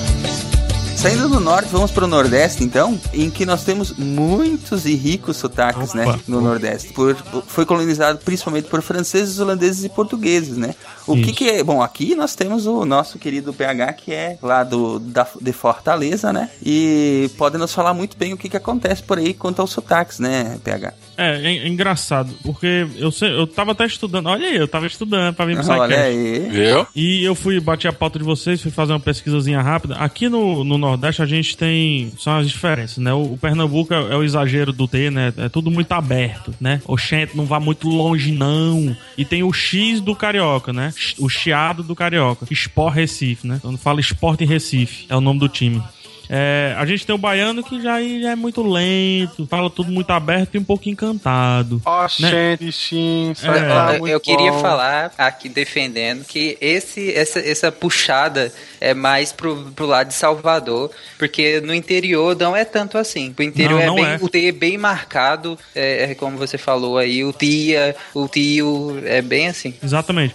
Aqui no Ceará é só você me olhar, né? Enfim, não tem muito segredo. E no tipo, é Rio Grande do Norte, é muito também parecido com o. Só que o Rio Grande do Norte, ele é mais gutural, sabe? É mais fechado. É como Neto Zeppelin. Neto Zeppelin é um, um, um participante. É Paraíba, Rio Grande do Norte. É que nem eu falo, só que mais fechado assim, e as palavras nenhuma tem final. Nenhuma termina. Como Nunca. que é isso? Se terminou, tá errado, tá errado. Então não termina, né? Nunca vira nunca. Então, entendeu? e, e, e acredito sai. E tem um sotaque que eu acho mais engraçado, que é o do Maranhão, que tá no in-between, né? Tá entre aqui um- um- uma galera, tá cercado de gente. Teve a colonização igual a de Fortaleza, a não ser que lá os holandeses passaram menos tempo do que aqui em Fortaleza e não construíram um forte. E lá é sotaque neutro, cara. Neutro sim, tá. Quando eu digo neutro, baseado no Nordeste, tá? Então, eles não carregam como o Ceará carrega, eles não carregam como Bahia carrega. É- Eu estive em São Luís e eu notei isso mesmo. É, é uma coisa bem neutra o que eles falam lá, né? Sim, sim. É tanto que muitos repórteres, pesquisem isso, muitos repórteres da Globo é, foram repórteres lá, nasceram lá, né, melhor dizendo. Então é muito forte. Quando você vai entrando no interior, porque o Maranhão é uma tripinha, assim, né? Então quando você vai entrando no interior, tipo Imperatriz e tudo mais, começa a aparecer. Só que ainda assim, eles têm uma, uma, uma essência muito própria. Eu não vou dizer neutro, porque como já explicaram, não existe o neutro. Mas não sei se é um pouquinho pro lado de Brasília, se é uma parada mais é, dissociada do que é o sotaque nordestino como um todo. Lá é realmente, é, lá é bem, é quase neutro mesmo. Eles pegam um pouco do paraense, porque eles vão muito pro Pará, né? Principalmente o exatamente. interior do Maranhão, ali, a Ceilândia, Imperatriz. E como eles vão muito pra, pra região do Pará, eles pegam um pouquinho desse, desse sotaque mais paraense. Mas realmente eles não têm. Estudado nós é. Nós fala errado porque nós quer. Eu acho que o que a gente começa a notar, talvez, é que o sotaque, ele não respeita as nossas fronteiras, né? Eu acho que não. É, ele, ele, ele pega, vamos dizer assim, regiões que são é, que são com o sotaque parecido e ela, e ela, ela não é igual às fronteiras que a gente tem. Que nem tu falou, Não. pode ser que o sul do Maranhão lá tenha uma, um, um tipo de sotaque que ele vai se espalhar mais pra baixo ainda, ultrapassando as fronteiras do estado, né? Pra- invadindo os estados vizinhos, né? Sim, justo. É isso mesmo. É, o que, o que é, é, pra mim é muito estranho, porque quando, pelo menos quando eu estudei muito tempo atrás o lance de sotaque, de formação de, de, de estilo, né? Por que, o cearense é assim, sei lá, tava lendo Raiz do Brasil do, Chico- do Sérgio Buarque de Holanda. Então ele fala um pouquinho de formação, né? Ah, pô, o holandês veio aqui, então deixou essa característica. É, o Ceará é muito paternalista porque o português passou muito tempo aqui e por aí vai, tá? E também tem o lance do machismo e etc. É, e o Maranhão, ele tem a, a colonização, cara, se não é igual, é muito parecida com a do Ceará. Então, teoricamente, se os colonizadores fazem um efeito muito grande na língua daquela região, no dialeto daquela região, teoricamente era pra ser muito parecido com o do Ceará, mas não é, é muito distante. Eu só pego, só um parêntese. Como as mulheres do Ceará são bonitas? A, a que eu casei é. Até o meio da cabeça do cometa, girando na carrapeta, no jogo de improvisar. Entrecortando eu sigo dentro a linha reta, eu tenho a palavra certa pra doutor não reclamar.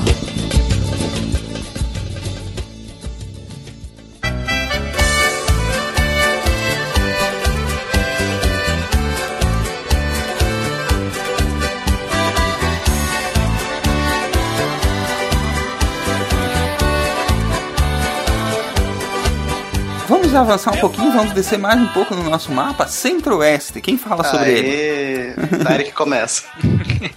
Então, Centro-Oeste bom demais. É, aqui, como eu já falei, a gente Goiás sofre muita influência de Minas e, e São Paulo, né? Até pela questão da, da, da febre do ouro, do- dos bandeirantes. E Tocantins também, que, que, que era junto com Goiás e separou. O Mato Grosso ele já tem uma característica um pouco diferente, né? É, é que o Gustavo pode falar melhor. É, como eu falei aí, o Mato Grosso tem um sotaque tradicional muito peculiar que eu, como morador da capital, eu não vejo. Mas como o Mato Grosso é um estado grande e pouco populoso, pode ser que existam populações um pouco isoladas, não totalmente isoladas, e que mantenham, assim, essas tradições, ou então mantenham um sotaque mais diferente ainda do que eu tô acostumado e tal. Mas, como morador da capital, eu posso dizer que é uma mescla do, do sotaque mineiro com paulista, muito trazido aí acredito eu, pelas bandeiras e tal. Você chegou a visitar aquela região do estado, ou regiões do estado que fazem fronteira com o Paraguai e tal? É uma bagunça, tá ligado? Você, obrigatoriamente, você tem que falar três línguas, que é uma, mis um, uma mistura do português com espanhol, uma mistura com português, do português com espanhol com mais espanhol que português, e uma mistura do português com espanhol com mais português que espanhol, porque dependendo do seu interlocutor você vai mudando isso. E ainda deve ter alguma coisa puxada pro Guarani, né? Eu acredito que uh, esse sotaque tradicional que eu mencionei antes, ele tenha muito do, do indígena nele. Uhum. E hoje vai desaparecendo cada vez mais. Essa, essa parte do Mato Grosso, ela sofreu muita influência indígena, né? E a gente falou de vários estados, falou de, de Brasília. Brasília, ela uma cidade que sofreu muita influência paulista e carioca também. Eu, eu, eu, não sei se Brasília a gente pode falar que tem algum sotaque predominante lá. Aí que tá, Brasília, cara, é um caso à parte, né? É, os próprios brasilienses lá, existe uma, uma sabedoria popular que diz que os brasilienses não teriam sotaque. E isso está muito ligado à ideia de modernidade, de crescimento, de desenvolvimento de tecnologia. Uhum. O que, e essa foi a ideia que, tipo, norteou a, a construção da própria cidade de Brasília, sabe? E aí eu li um estudo da, da Unicamp que uma mulher entrevistou os brasileiros sobre como eles viam o próprio sotaque. Eram todos membros da classe média e eles afirmavam que eles não tinham sotaque por exclusão de todos os outros sotaques do Brasil, sabe? Tipo, como a gente é diferente de todo mundo, a gente não tem sotaque em consonância com essa ideia de modernidade. O que é moderno não pode ter sotaque. Ah, lá não tem sotaque, não tem roubo, é, é um paraíso aquele lugar. É, lá é um paraíso. Só que tem um, um pouco de diferença Brasília e, e a região do entorno, né? Que a região do, do entorno de, de Brasília, uh, assim, a, a, maioria dos trabalhadores de Brasília é mora no entorno. É, é basicamente. satélites. Uhum, eles moram no entorno de Brasília e é, afastando um pouquinho mais do entorno, que já é Goiás, inclusive, ali já tem já, já mais sotaque. E eles trabalham todos em Brasília, esse pessoal que mora lá. Ah, e esses caras têm sotaque, né? Os que moram no entorno. Tem. É, e geralmente, geralmente, geralmente não, mas é, é também é misturado. Mas muito sotaque cearense, né? No caso dos candangos, né, que, que, que, foram construir Brasília, né? É, que, pô, 37% das pessoas que foram construir Brasília saem do Ceará, velho. Sim. Bahia também. Isso, então é, é muita, muita coisa. E, e eu noto, às vezes, tem. É, tem um podcast chamado O Nome Disso é Mundo. E, Muito bom. Que é com o Felipe Teixeira, que é daqui de Fortaleza, por mais que ele esteja fora. E lá tem a de Letícia Dirthelm, que ela é de Brasília, mas está na Alemanha, né? Então, de vez em quando, ela solta um cearês e ela não faz a mínima ideia de onde surgiu isso. e é justamente por conta da nossa influência. Moreninha linda do meu bem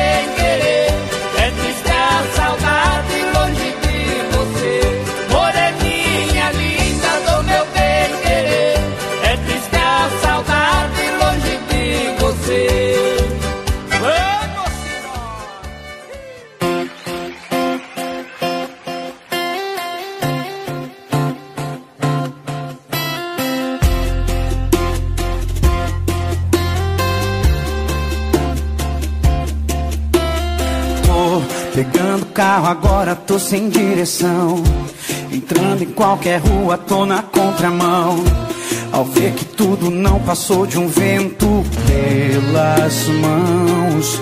Chegamos aí no, no, no sudeste agora. O, o que, que a gente pode falar sobre o sotaque do, do sudeste aí, hein, Luiz Felipe? Bom, assim, como eu falei, eu tenho um pouco de experiência do sotaque paulista e meio que carioca. Então, geralmente o que falam mais é que a gente chia, né, aqui no Rio de Janeiro, assim. Também chia no sul. No sul não, desculpa. É, eu, eu acho que chia em São Paulo, mas tem gente que acha que não fala que tio. Eu, quando eles falam tia, eu entendo com som de tia, que, é esse, o, que a gente meio que. um TCH, né? Então, pra mim é basicamente parecido, assim. Só que eles carregam um pouco mais no R, eles eu, né?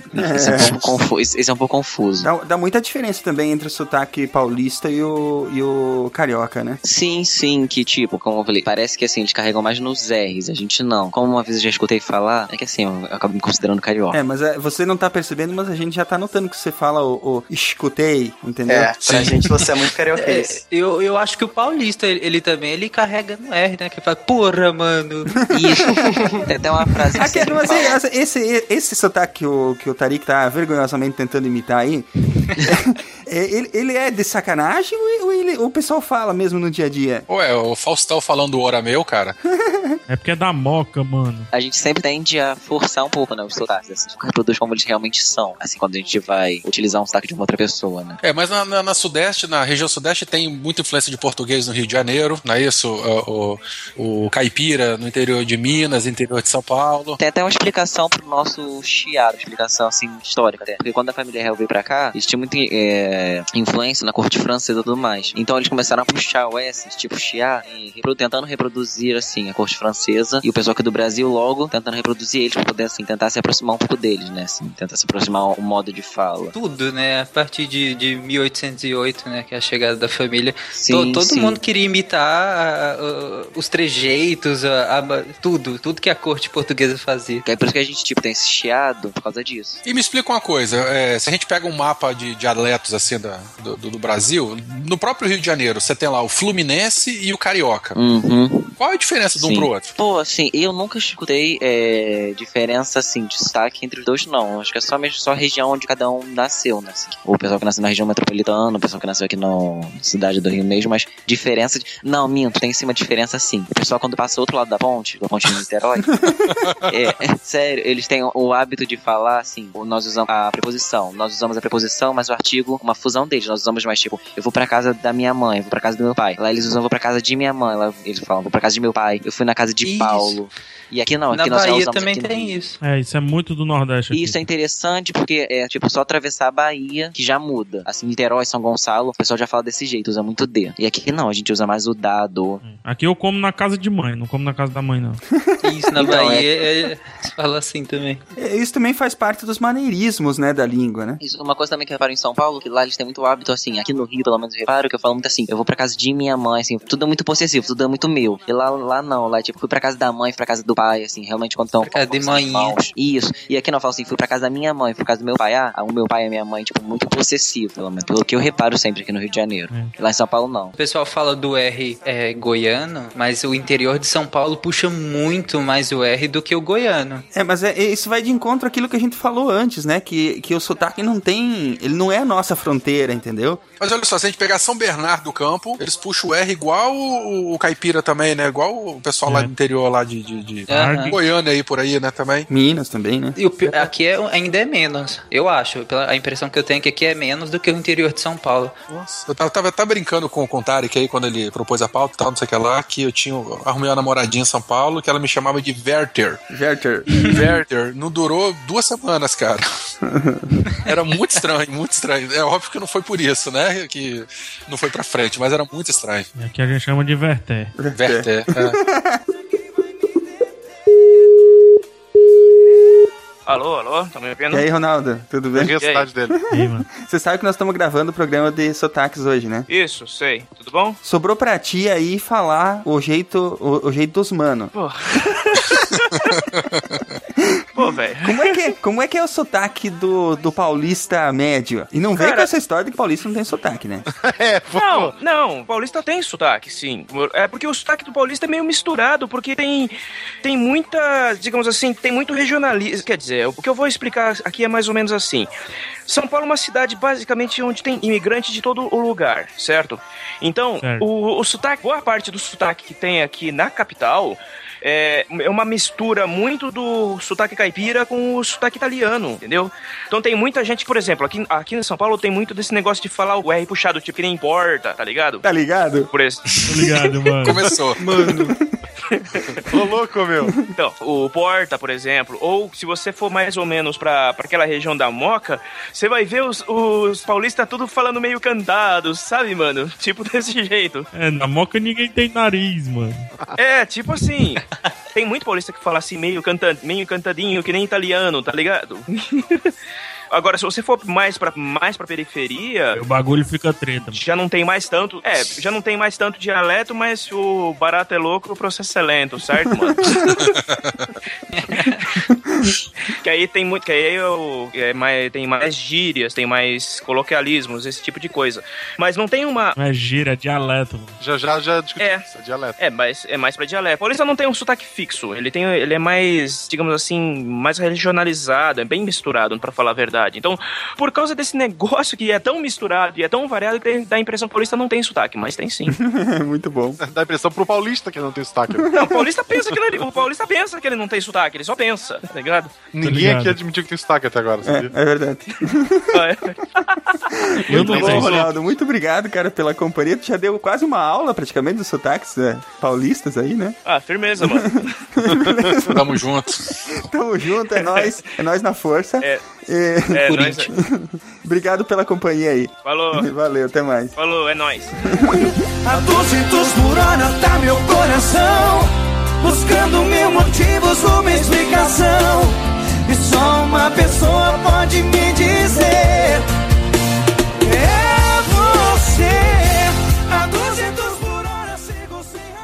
Eu sou do sul, sou do sul. É só olhar pra ver que eu sou do sul, sou do sul. A minha terra tem um céu azul, céu azul. É só olhar e ver.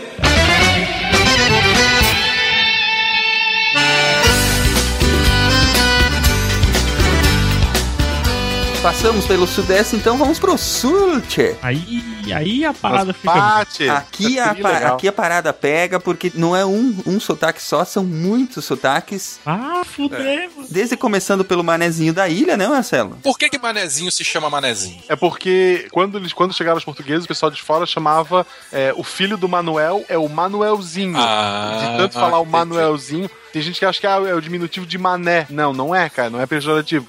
É, é- vem de Manuelzinho, ou seja, aqueles são filhos do Manuel, que são os filhos dos portugueses. Caraca, que genial. Cara, que isso. legal. Cara, e o Muito bom. estereótipo do Manuel português, então, se confirmando. Muito bom. Mas você mesmo fez muito bem o, o, o Manezês antes, né? Ou tentou, pelo menos, lembrar o que tu, o que tu tinhas. Porque tu foi criado ao, ao redor disso aí, né? Sul da ilha, assim, o sotaque hoje, o norte da ilha, que é a parte mais nobre, tu vai encontrar o sotaque gaúcho, tu vai encontrar argentino perdido, é, paulista e carioca aposentado.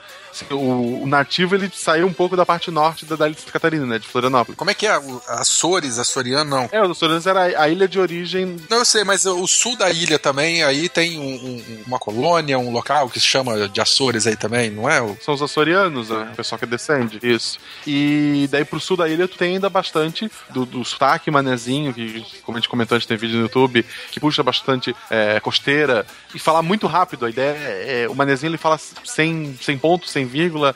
Uh, pra mim eu não tenho sotaque, né? Nunca tive.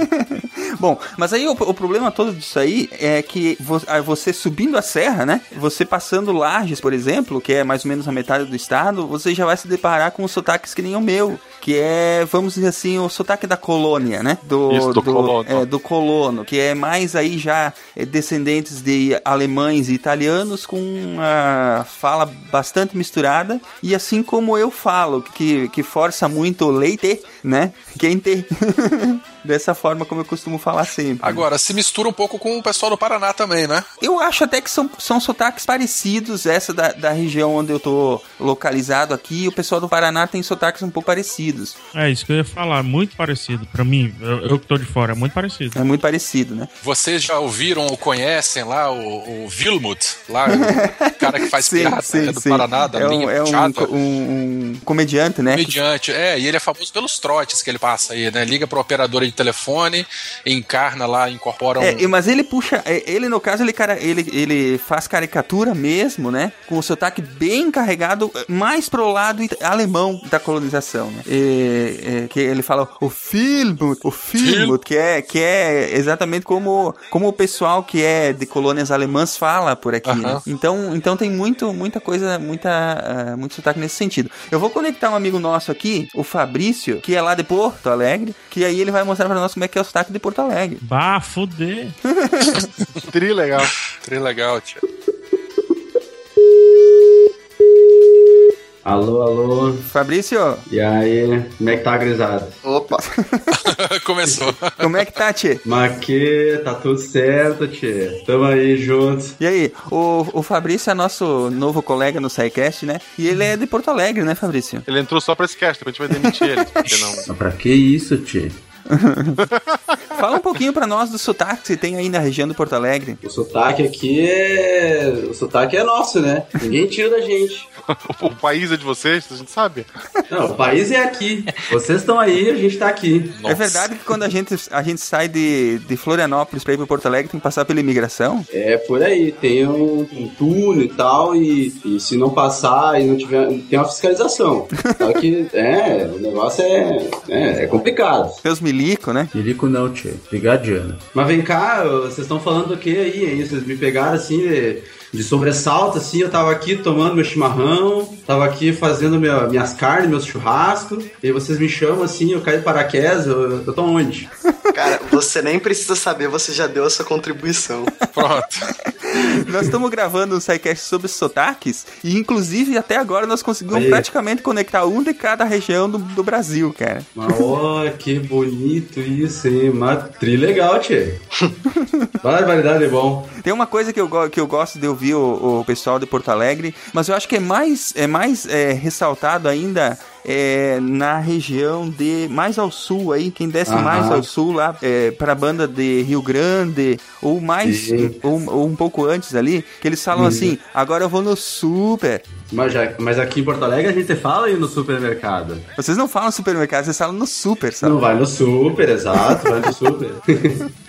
mas tu é praticamente gaúcho, né, Silmar? Eu sou. É, como nós estávamos comentando, né? Da diferença do sotaque que tem é, na- em Porto Alegre, ou até mais ao sul do Rio Grande do Sul, É, né?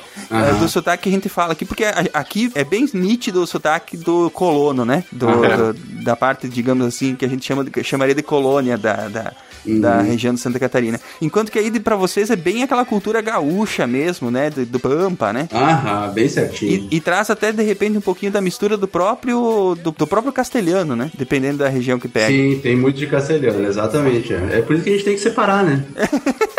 Nossa. Assim que possível, assim que possível, assim que melhorar a situação, a gente vai separar, tem certeza. Santa Catarina é o estado mais importante do Brasil porque separa o Rio Grande do Sul de vocês, você sabe. né? Com certeza. É, é bem por aí. Muito bom. Obrigado, Fabrício. Nós vamos te deixar aí com o teu chimarrão, com o teu churrasco. Ô, tem que cuidar pra a carne não queimar, né, tia? É. Falou, Jedi.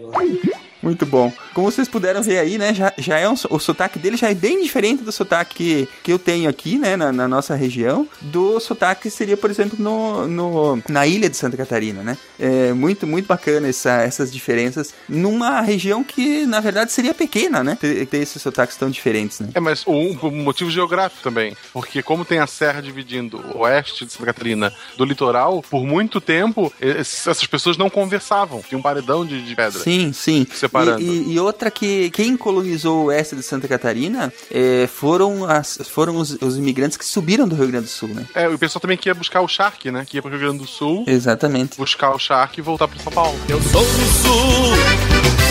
É só olhar pra ver que eu sou do sul. A minha terra tem um céu azul. É só olhar e ver. Eu sou do sul.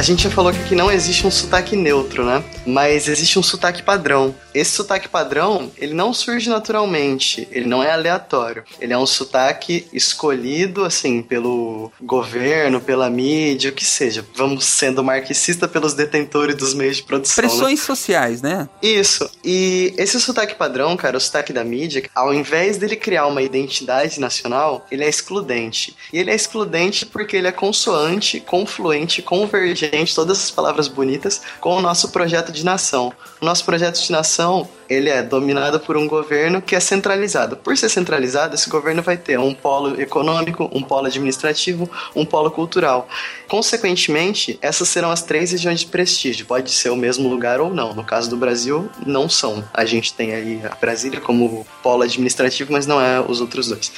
Enfim, esses serão inevitavelmente os três polos de prestígio e automaticamente as regiões periféricas, e quanto mais afastado elas estiverem, mais periféricas elas serão, essas regiões serão excluídas. E é aí que a gente volta naquela questão que eu falei pro PH dos paraibanos terem uma baixa apreciação do próprio sotaque, entendeu? Mas a busca por um sotaque neutro ela faz sentido. Quer ver por quê? Tem um cara chamado Medeiros que falou em 1999 o seguinte: o sotaque ele revela componentes do ambiente em que você foi criado. Pelo fato dele revelar alguma coisa, ele já é informação. Por ele ser informação, ele atrapalha se você quer veicular alguma coisa. Então, quando começou a surgir comerciais na TV que seriam veiculados para o país inteiro, eles começaram a buscar um sotaque que apegasse todo mundo do país, sabe? Na televisão, nesses comerciais. Aí, no caso, foi uma escolha por privilegiar o poder de comunicação, né? De um sotaque mais neutro, né? Faz sentido, como tu falou, né? Sim, é, né, a busca por um sotaque neutro ele faz sentido. Começou aí nos comerciais de televisão. Mas aí aconteceu que a mídia, né, os apresentadores de TV pegaram por mania, por osmose, assim, naturalmente eles aderiram a essa, entre aspas, regra, né, da, da televisão. E eles começaram a esse sotaque hum, é, supostamente neutro. Mas a gente sabe que ele é uma mescla do- dos, dos sotaques do Nordeste. Mas, por exemplo, tá, o Brasil realmente ele tem uma, um histórico de concentração de poder muito grande. A gente tem muito pouco tempo de democracia e mesmo a nossa democracia concentra muito poder no executivo. É só ver todo mundo pedindo impeachment do chefe do executivo quando o problema é em outros poderes também. Mas enfim, nos Estados Unidos que eh, eh, lá o histórico ele é muito mais federalista, né? eles respeitam muito mais o pacto federativo. Tem essa, essa diferença tipo enormes entre um estado e outro. E lá eles também tentam eh, homogeneizar o sotaque, tanto que antigamente no cinema tinha muito isso, sabe? Quem tinha sotaque geralmente era marginalizado. Eh, a importância do trabalho não era tão não era tão valorizada lá nos Estados Unidos. De um tempo pra cá é que eles vêm valorizando isso muito e tem vários atores que têm essa carga de sotaque eh, muito grande e antigamente eles tinham que perder esse sotaque, hoje já nem tanto. E lá eles têm um histórico bem, bem, bem federalista. Cada estado é, é uma coisa. É engraçado, naquele estudo que eu te falei da Sônia Braga, eles até concluíram que esse, essa tolerância linguística hollywoodiana pode estar relacionada com os estereótipos, assim, porque depois tiveram duas a três atrizes que eles citam aqui, mas eu acho que eu não preciso falar o nome, que são alemãs e suecas que, tipo, alcançaram a glória no cinema e tal, e tem o sotaque carregado.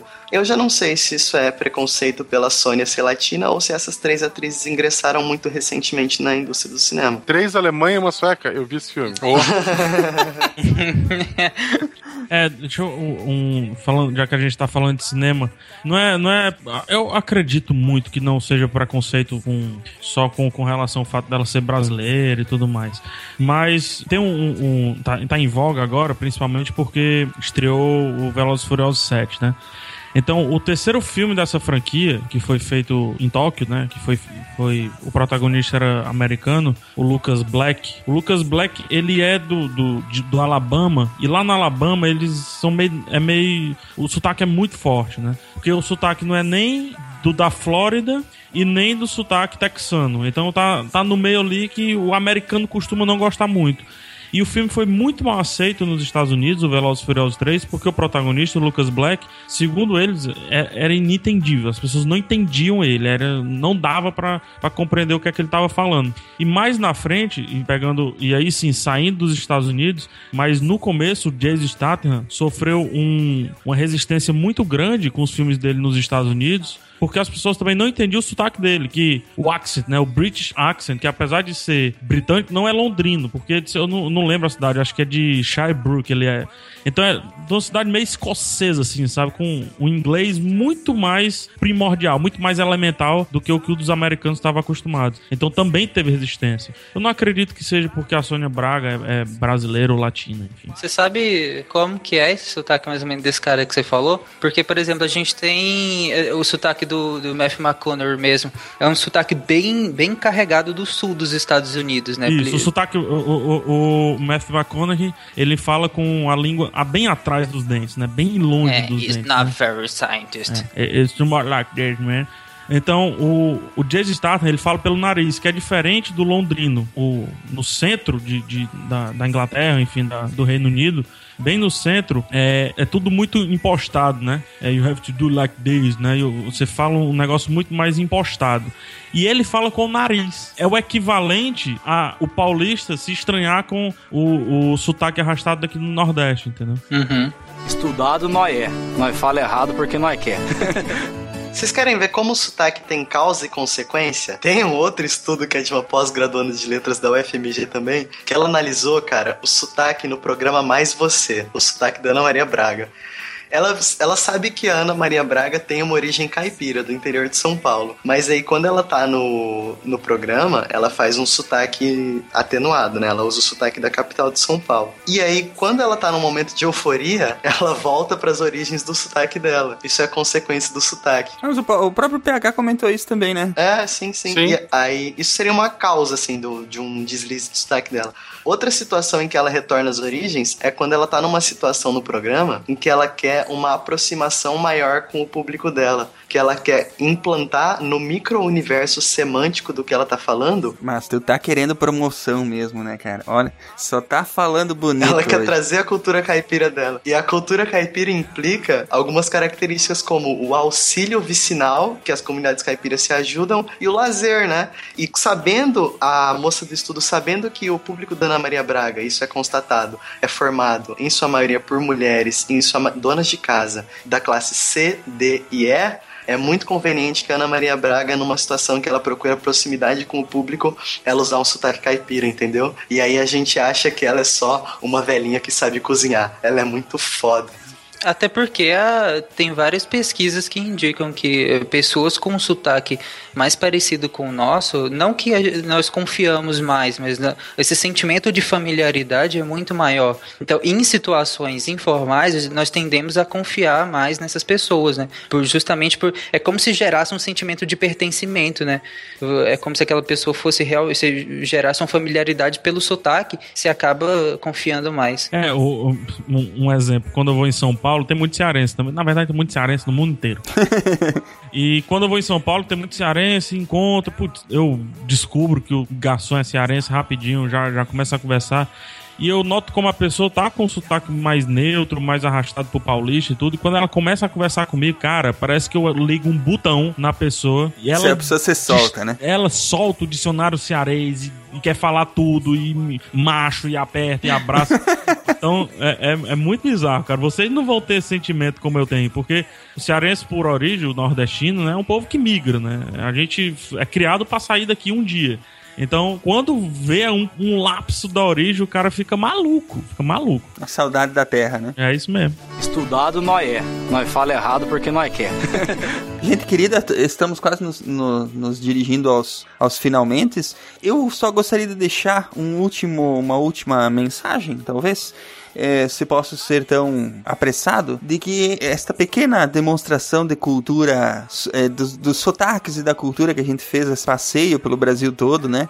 Foi só para demonstrar realmente que, apesar de todas essas diferenças na linguagem que a gente fala, na forma como a gente fala, e por que não dizer na forma como a gente pensa, porque isso também influencia na forma que a gente pensa, né? A forma como a gente fala reflete a forma que a gente pensa ela só torna o Brasil todo e a, a- e a, a diversidade a e a diversidade de cultura, a diversidade de sotaques, ela só torna o Brasil muito mais bonito, muito mais bacana de ser até conhecido, de ser de ser apreciado, né? Devido a essa riqueza que a gente pode observar por, por todas essas razões, né?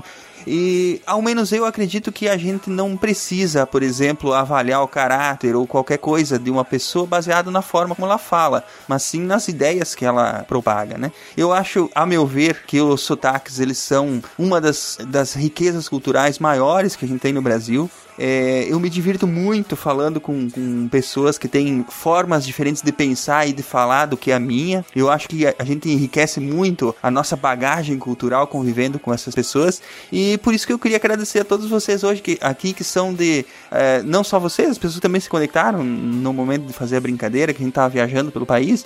É, e agradecer a vocês por terem contribuído com, com a gravação desse programa, não só com as ideias, mas também com as formas tão bonitas que cada um de vocês tem de falar. Que a gente esquece de apreciar que nós somos um continente, né? Nós somos continentais. Muito país europeu invejaria. Enquanto lá eles têm que carimbar um passaporte para conhecer outra cultura, a gente não precisa. A gente pega um, um ônibus, um, o carro, pega uma BR e, e atravessa um país de ponta a ponta e encontra desde uma comunidade alemã lá no, no, pontinho lá do sul até uma comunidade indígena lá no pontinho lá do norte. E tudo nosso, cara. É, eu já passei por muito perrengue por conta de sotaque, mas é uma coisa que eu falo que todo mundo que, que tem sotaque, por favor, quando, quando não for algo formal, que realmente a comunicação fique acima até de você mesmo, exagere o seu sotaque. Ou, ou ao menos não tenha vergonha de, de usá-lo, né? Não, não precisa esconder. A gente, a gente vive numa época de valorização mesmo dessa diferença cultural, né? Hoje, putz, tem, tem muita gente que me segue, tem muita gente que gosta do meu trabalho,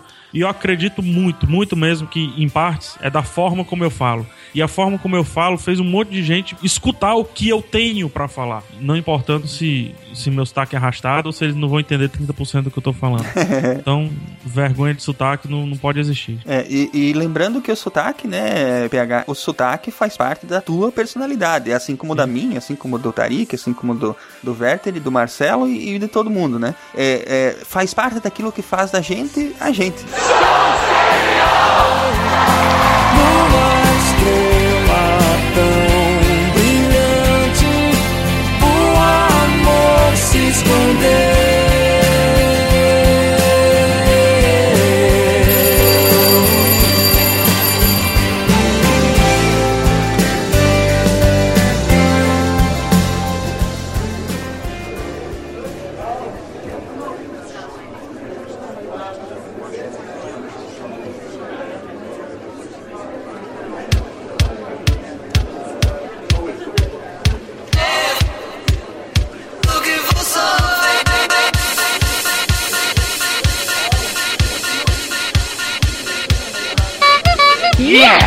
You have new mail.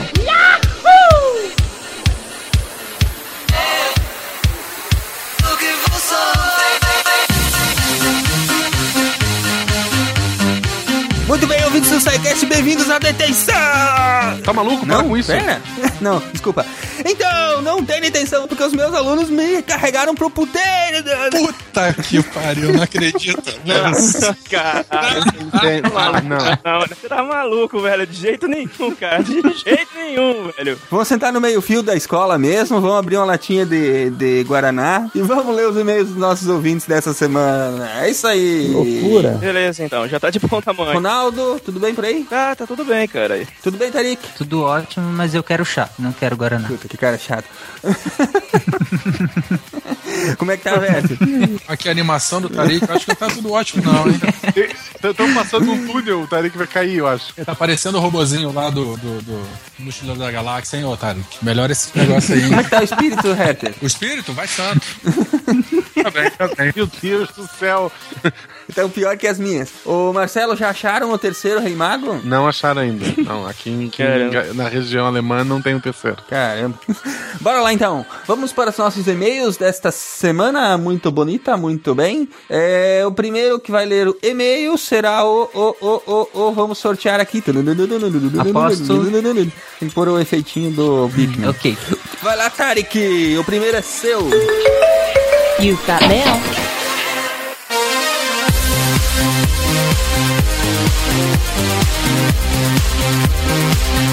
We'll O e-mail é da Patrícia Pires, administradora, 35 anos, Curitiba, Paraná. Tomara- Ainda bem que não é professora. Olá, caros SciCasters. Não sou muito de escrever, mas... Olá. Olá! Olá, olá. Olá, administrador. E aí, Patrícia? E aí, Patrícia? Não sou muito de escrever, mas abriu exceção. o cara me impressiona. Conheci vocês por indicação do meu marido pelo episódio do Doctor Who. É claro que me apaixonei. É, depois fiz a clássica maratona e hoje não consigo ficar sem vocês. Me virou vício. Tive alguns problemas com meu player e por conta disso ouvi muitos episódios repetidos e só me ligava no final. Caramba. Caraca, como é que é isso? Tem, tem um cara que é o oposto disso. Que ele me mandou um e-mail explicando que ele usa o SciCast pra medir tempo. Que ele, tipo, ele testa um caminho do trabalho pra casa ouvindo um, um episódio. Ah. Aí ele vem, ponto, o programa parou quando ele chegou no lugar. Aí quando no dia seguinte ele quer testar um outro caminho, ele escuta o mesmo episódio e vê se ele consegue avançar mais ou menos pra saber se você. Esse é o tipo de ouvinte que a gente tem. Muito bom. Bem, a cada episódio descubro um mundo novo, continua ela. Claro que adoro os episódios de história, o de Primeira Guerra foi um dos melhores. Minhas análises, sou analista de AdWords, é, são a base de muito SciCast e café. Ô, analista de AdWords, você podia fazer uma análise pro SciCast, né? Aquelas as palavrinhas que o Google acha mais. Uhum. Uma pelada, põe, tu vai ver como vai dizer pra caramba. Continuando. Ah, e por que eu gosto de Prometheus? Por quê? Por quê? Por quê, gente? Boa pergunta. Não adianta falar em mal. Eu ainda gosto, acho que é, acho que é o Android, sei lá. E quase chorei no do Spock. Bem, é isso. Continue com esse excelente trabalho. Hoje vocês superaram todos os podcasts para mim. Beijos. PS, coloquem camisetas à venda. Colocaremos, Patrícia. Não se preocupe que elas estão a caminho. Esperamos que até mais alguns meses aí, enfim, temos que organizar a, a parte burocrática dessas vendas, né? Uhum. A gente vai começar a vender algumas coisas, de repente numa lojinha, alguma coisa assim, pra gente começar com isso, que também é uma outra forma que a gente tem de tentar monetizar o, o conteúdo do SciCast, né? Enfim, muito obrigado pela sua, pela sua, pelo seu e-mail, pelo seu carinho e que bom que você tem gostado do nosso trabalho, né? Verdade, cara. Muito obrigado, Patrícia. Que bom, continue ouvindo Uhum. sempre. Co- Continue ouvindo e a, a análise da The Words do SciCast, por gentileza, para meu e-mail até o final do dia. É, E lembrando que, se, lembrando que se tu e teu marido escutam, cada um tem que baixar o seu arquivo, tá? Não é os dois baixam um. Isso aí. Tem que contar dois downloads. Ah, e Prometeus não, né? Faz favor, tipo, por favor, vai, vai ver algum filme que presta. O- Valeu, Patrícia. É Verter? Verter. Verter, Verter. Vai lá, Verter. Agora é o teu e-mail, Verter. Nós estamos sentados na calçada ainda aí no meio-fio, na frente da escola? Sempre. Eu, não- eu não sentei porque a calça é nova. Tá. No setor por causa calça nova ou porque vai aparecer o cofrinho? O cofrinho tá aparecendo mesmo em pé, relaxa. Ah, então não é cofrinho, é um, é um- é um carro forte, né? Não, então eu vou abrir uma lata de leite condensado aqui, eu vou começar a, a direto pra lata. Ué, Eu tô quem nunca fez isso aí? Fala pra mim. Mergulha meleca. É, então, adoro isso. Dois furinhos, um embaixo e um em cima, pra poder sair melhor. Oh boy, we've got a message. I'm too sexy for my love, too sexy for my love. Love's going to leave me. Bom, o meu e-mail aqui é do Naelton Mendes de, de Araújo. Ele é astrônomo, tem 51 anos e é lá do Rio de Janeiro. É aqueles caras que fazem Vamos lá. horóscopo. Eu, eu conheço esse cara de algum lugar. Conhece. É, então, também conheço. Bom, caros colegas SciCasters, tenho é, trabalhado com divulgação científica há mais de 30 anos e vibrei ao descobrir a iniciativa de vocês. Ele trabalha há mais de 30 anos na área de astronomia, né? E atualmente ele está lá no Planetário do Rio de Janeiro. Muito bem. Oh, legal. É, a primeira vez que eu ouvi falar em podcast, há uns bons 10 anos atrás, eu não dei bola. Quem vai dar valor a programas de rádio? De novo, como é que eu estava enganado? De um ano para cá, comecei a ouvir podcasts, principalmente sobre ficção científica, meu assunto predileto depois de astronáutica. Astronáutica, é assim mesmo? É, navegação astronômica. Ele tá nisso há Ah, 31 anos, cara. Tu quer corrigir o cara? Tá maluco? Não, não. Bom, aqui ele fala que ele foi controlador de satélites. Cara, deve ser uma zoeira Olha muito só. maneira isso, hein? Ele fala também que descobriu o SciCast na Campus Party agora de 2015, lá em São Paulo. Oh, legal. Como é, alguém sabe como é que controla o sa- satélite? Tipo assim, na, em órbita? Ah, depende. Se for, na, se for na Agência Espacial Brasileira, deve usar uma máquina de escrever, né? Não, não tem como controlar. Não tem software. É, não tem software.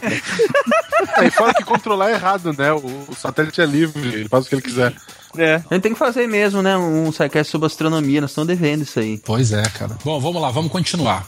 Ele fala que, curiosamente, né, é, ele não pôde ver a apresentação, pois ele estava em outra palestra na hora, mas ele ficou super curioso. Só fui ouvir os episódios depois. Fui na primeira Campus Party em 2008, onde falei sobre grupos de interesse. Naquela época, muito antes do Facebook, eu não imaginava como iria crescer a divulgação científica na web. Olha, o SciCast tá aí para isso. Isso aí. Verdade. Vocês faziam um trabalho muito bom, falando de maneira divertida e informal sobre ciência. Já salvaram minha sanidade em vários engarrafamentos tediantes. Parabéns. Muito bem. Muito obrigado, Naelton, pela, pela mensagem. E olha, é, Naelton. Vamos marcar, vamos marcar. É, vamos marcar, vamos né? marcar, né? Vamos marcar. Vamos marcar. Tamo junto, vamos marcar. E ficamos pro futuro aí, de repente vamos fazer mesmo sobre, sobre astronomia. Vai ser, vai, é um assunto bem bacana, né? É, por enquanto, muito obrigado pela mensagem, Naelton, e nos cruzamos por aí com certeza. Um abraço, né? Por sinal, aproveitar aí falando de astronomia, eu não sei se é no Brasil todo, mas pelo menos aqui na região é prova da OBA, né? Olimpíada Brasileira de Astronomia. É nessa sexta que sai o episódio. Boa sorte pra quem for fazer. Muito bom. Isso aí. Bem lembrado. Bora lá, Ronaldo, é tua vez. My love, love's going to leave me. And I'm too sexy for this song. You've got some mail.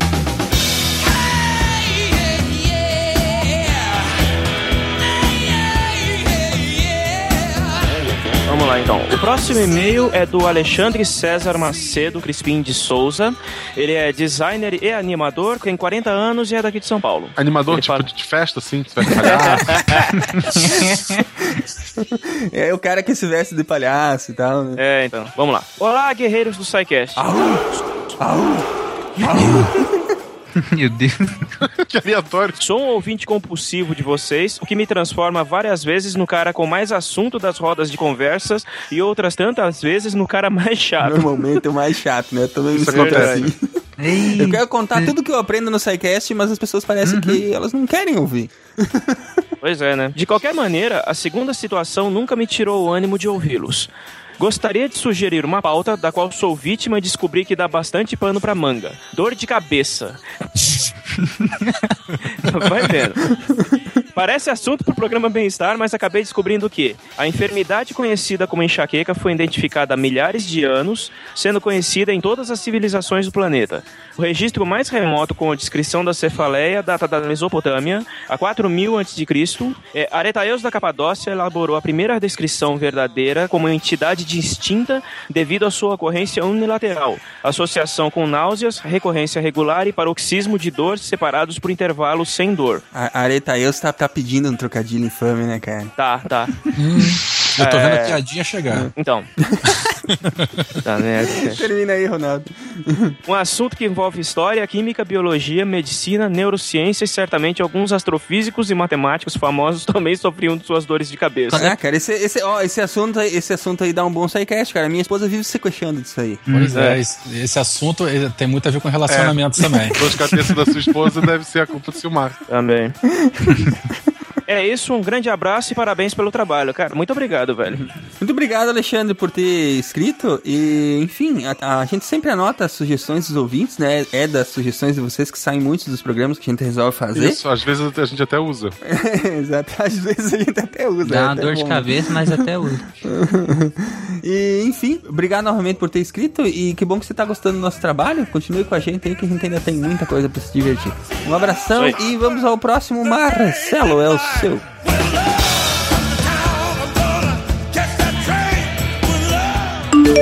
You have new mail. Girl, make the pussy drop, drop, make the pussy drop, girl, make the pussy drop, drop, drop, drop, drop.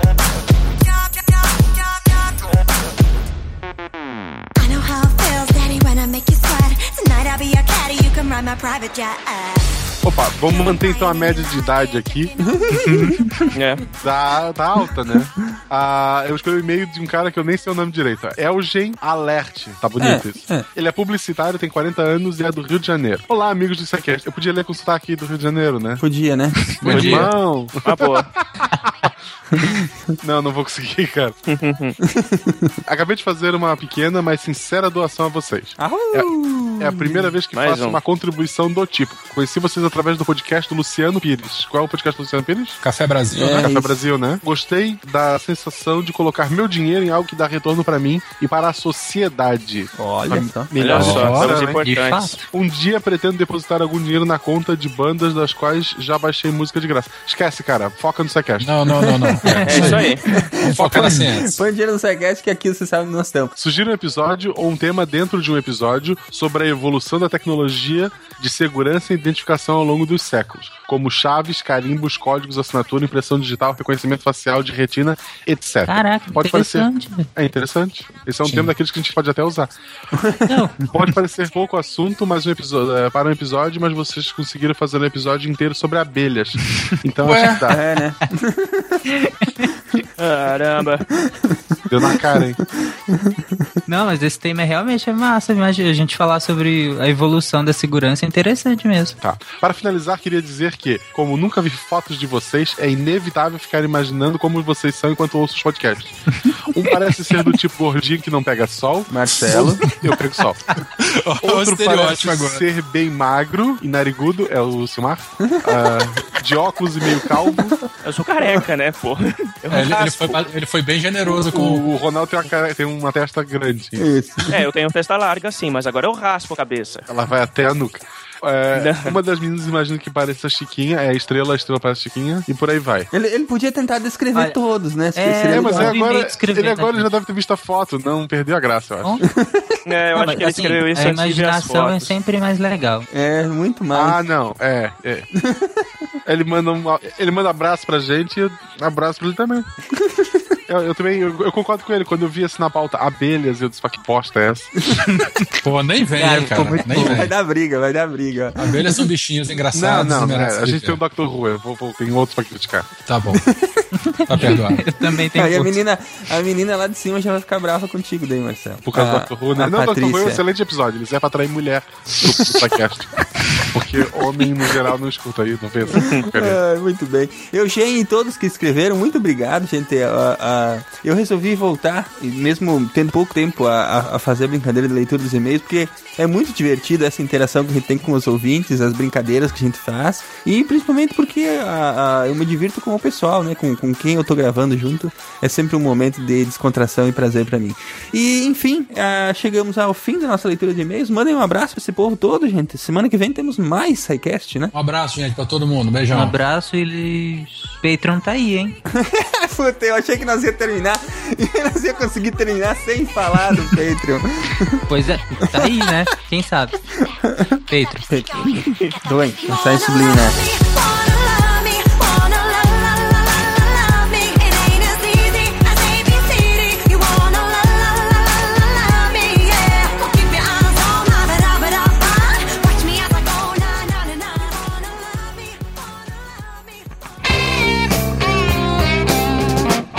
SciCast, porque a ciência tem que ser divertida.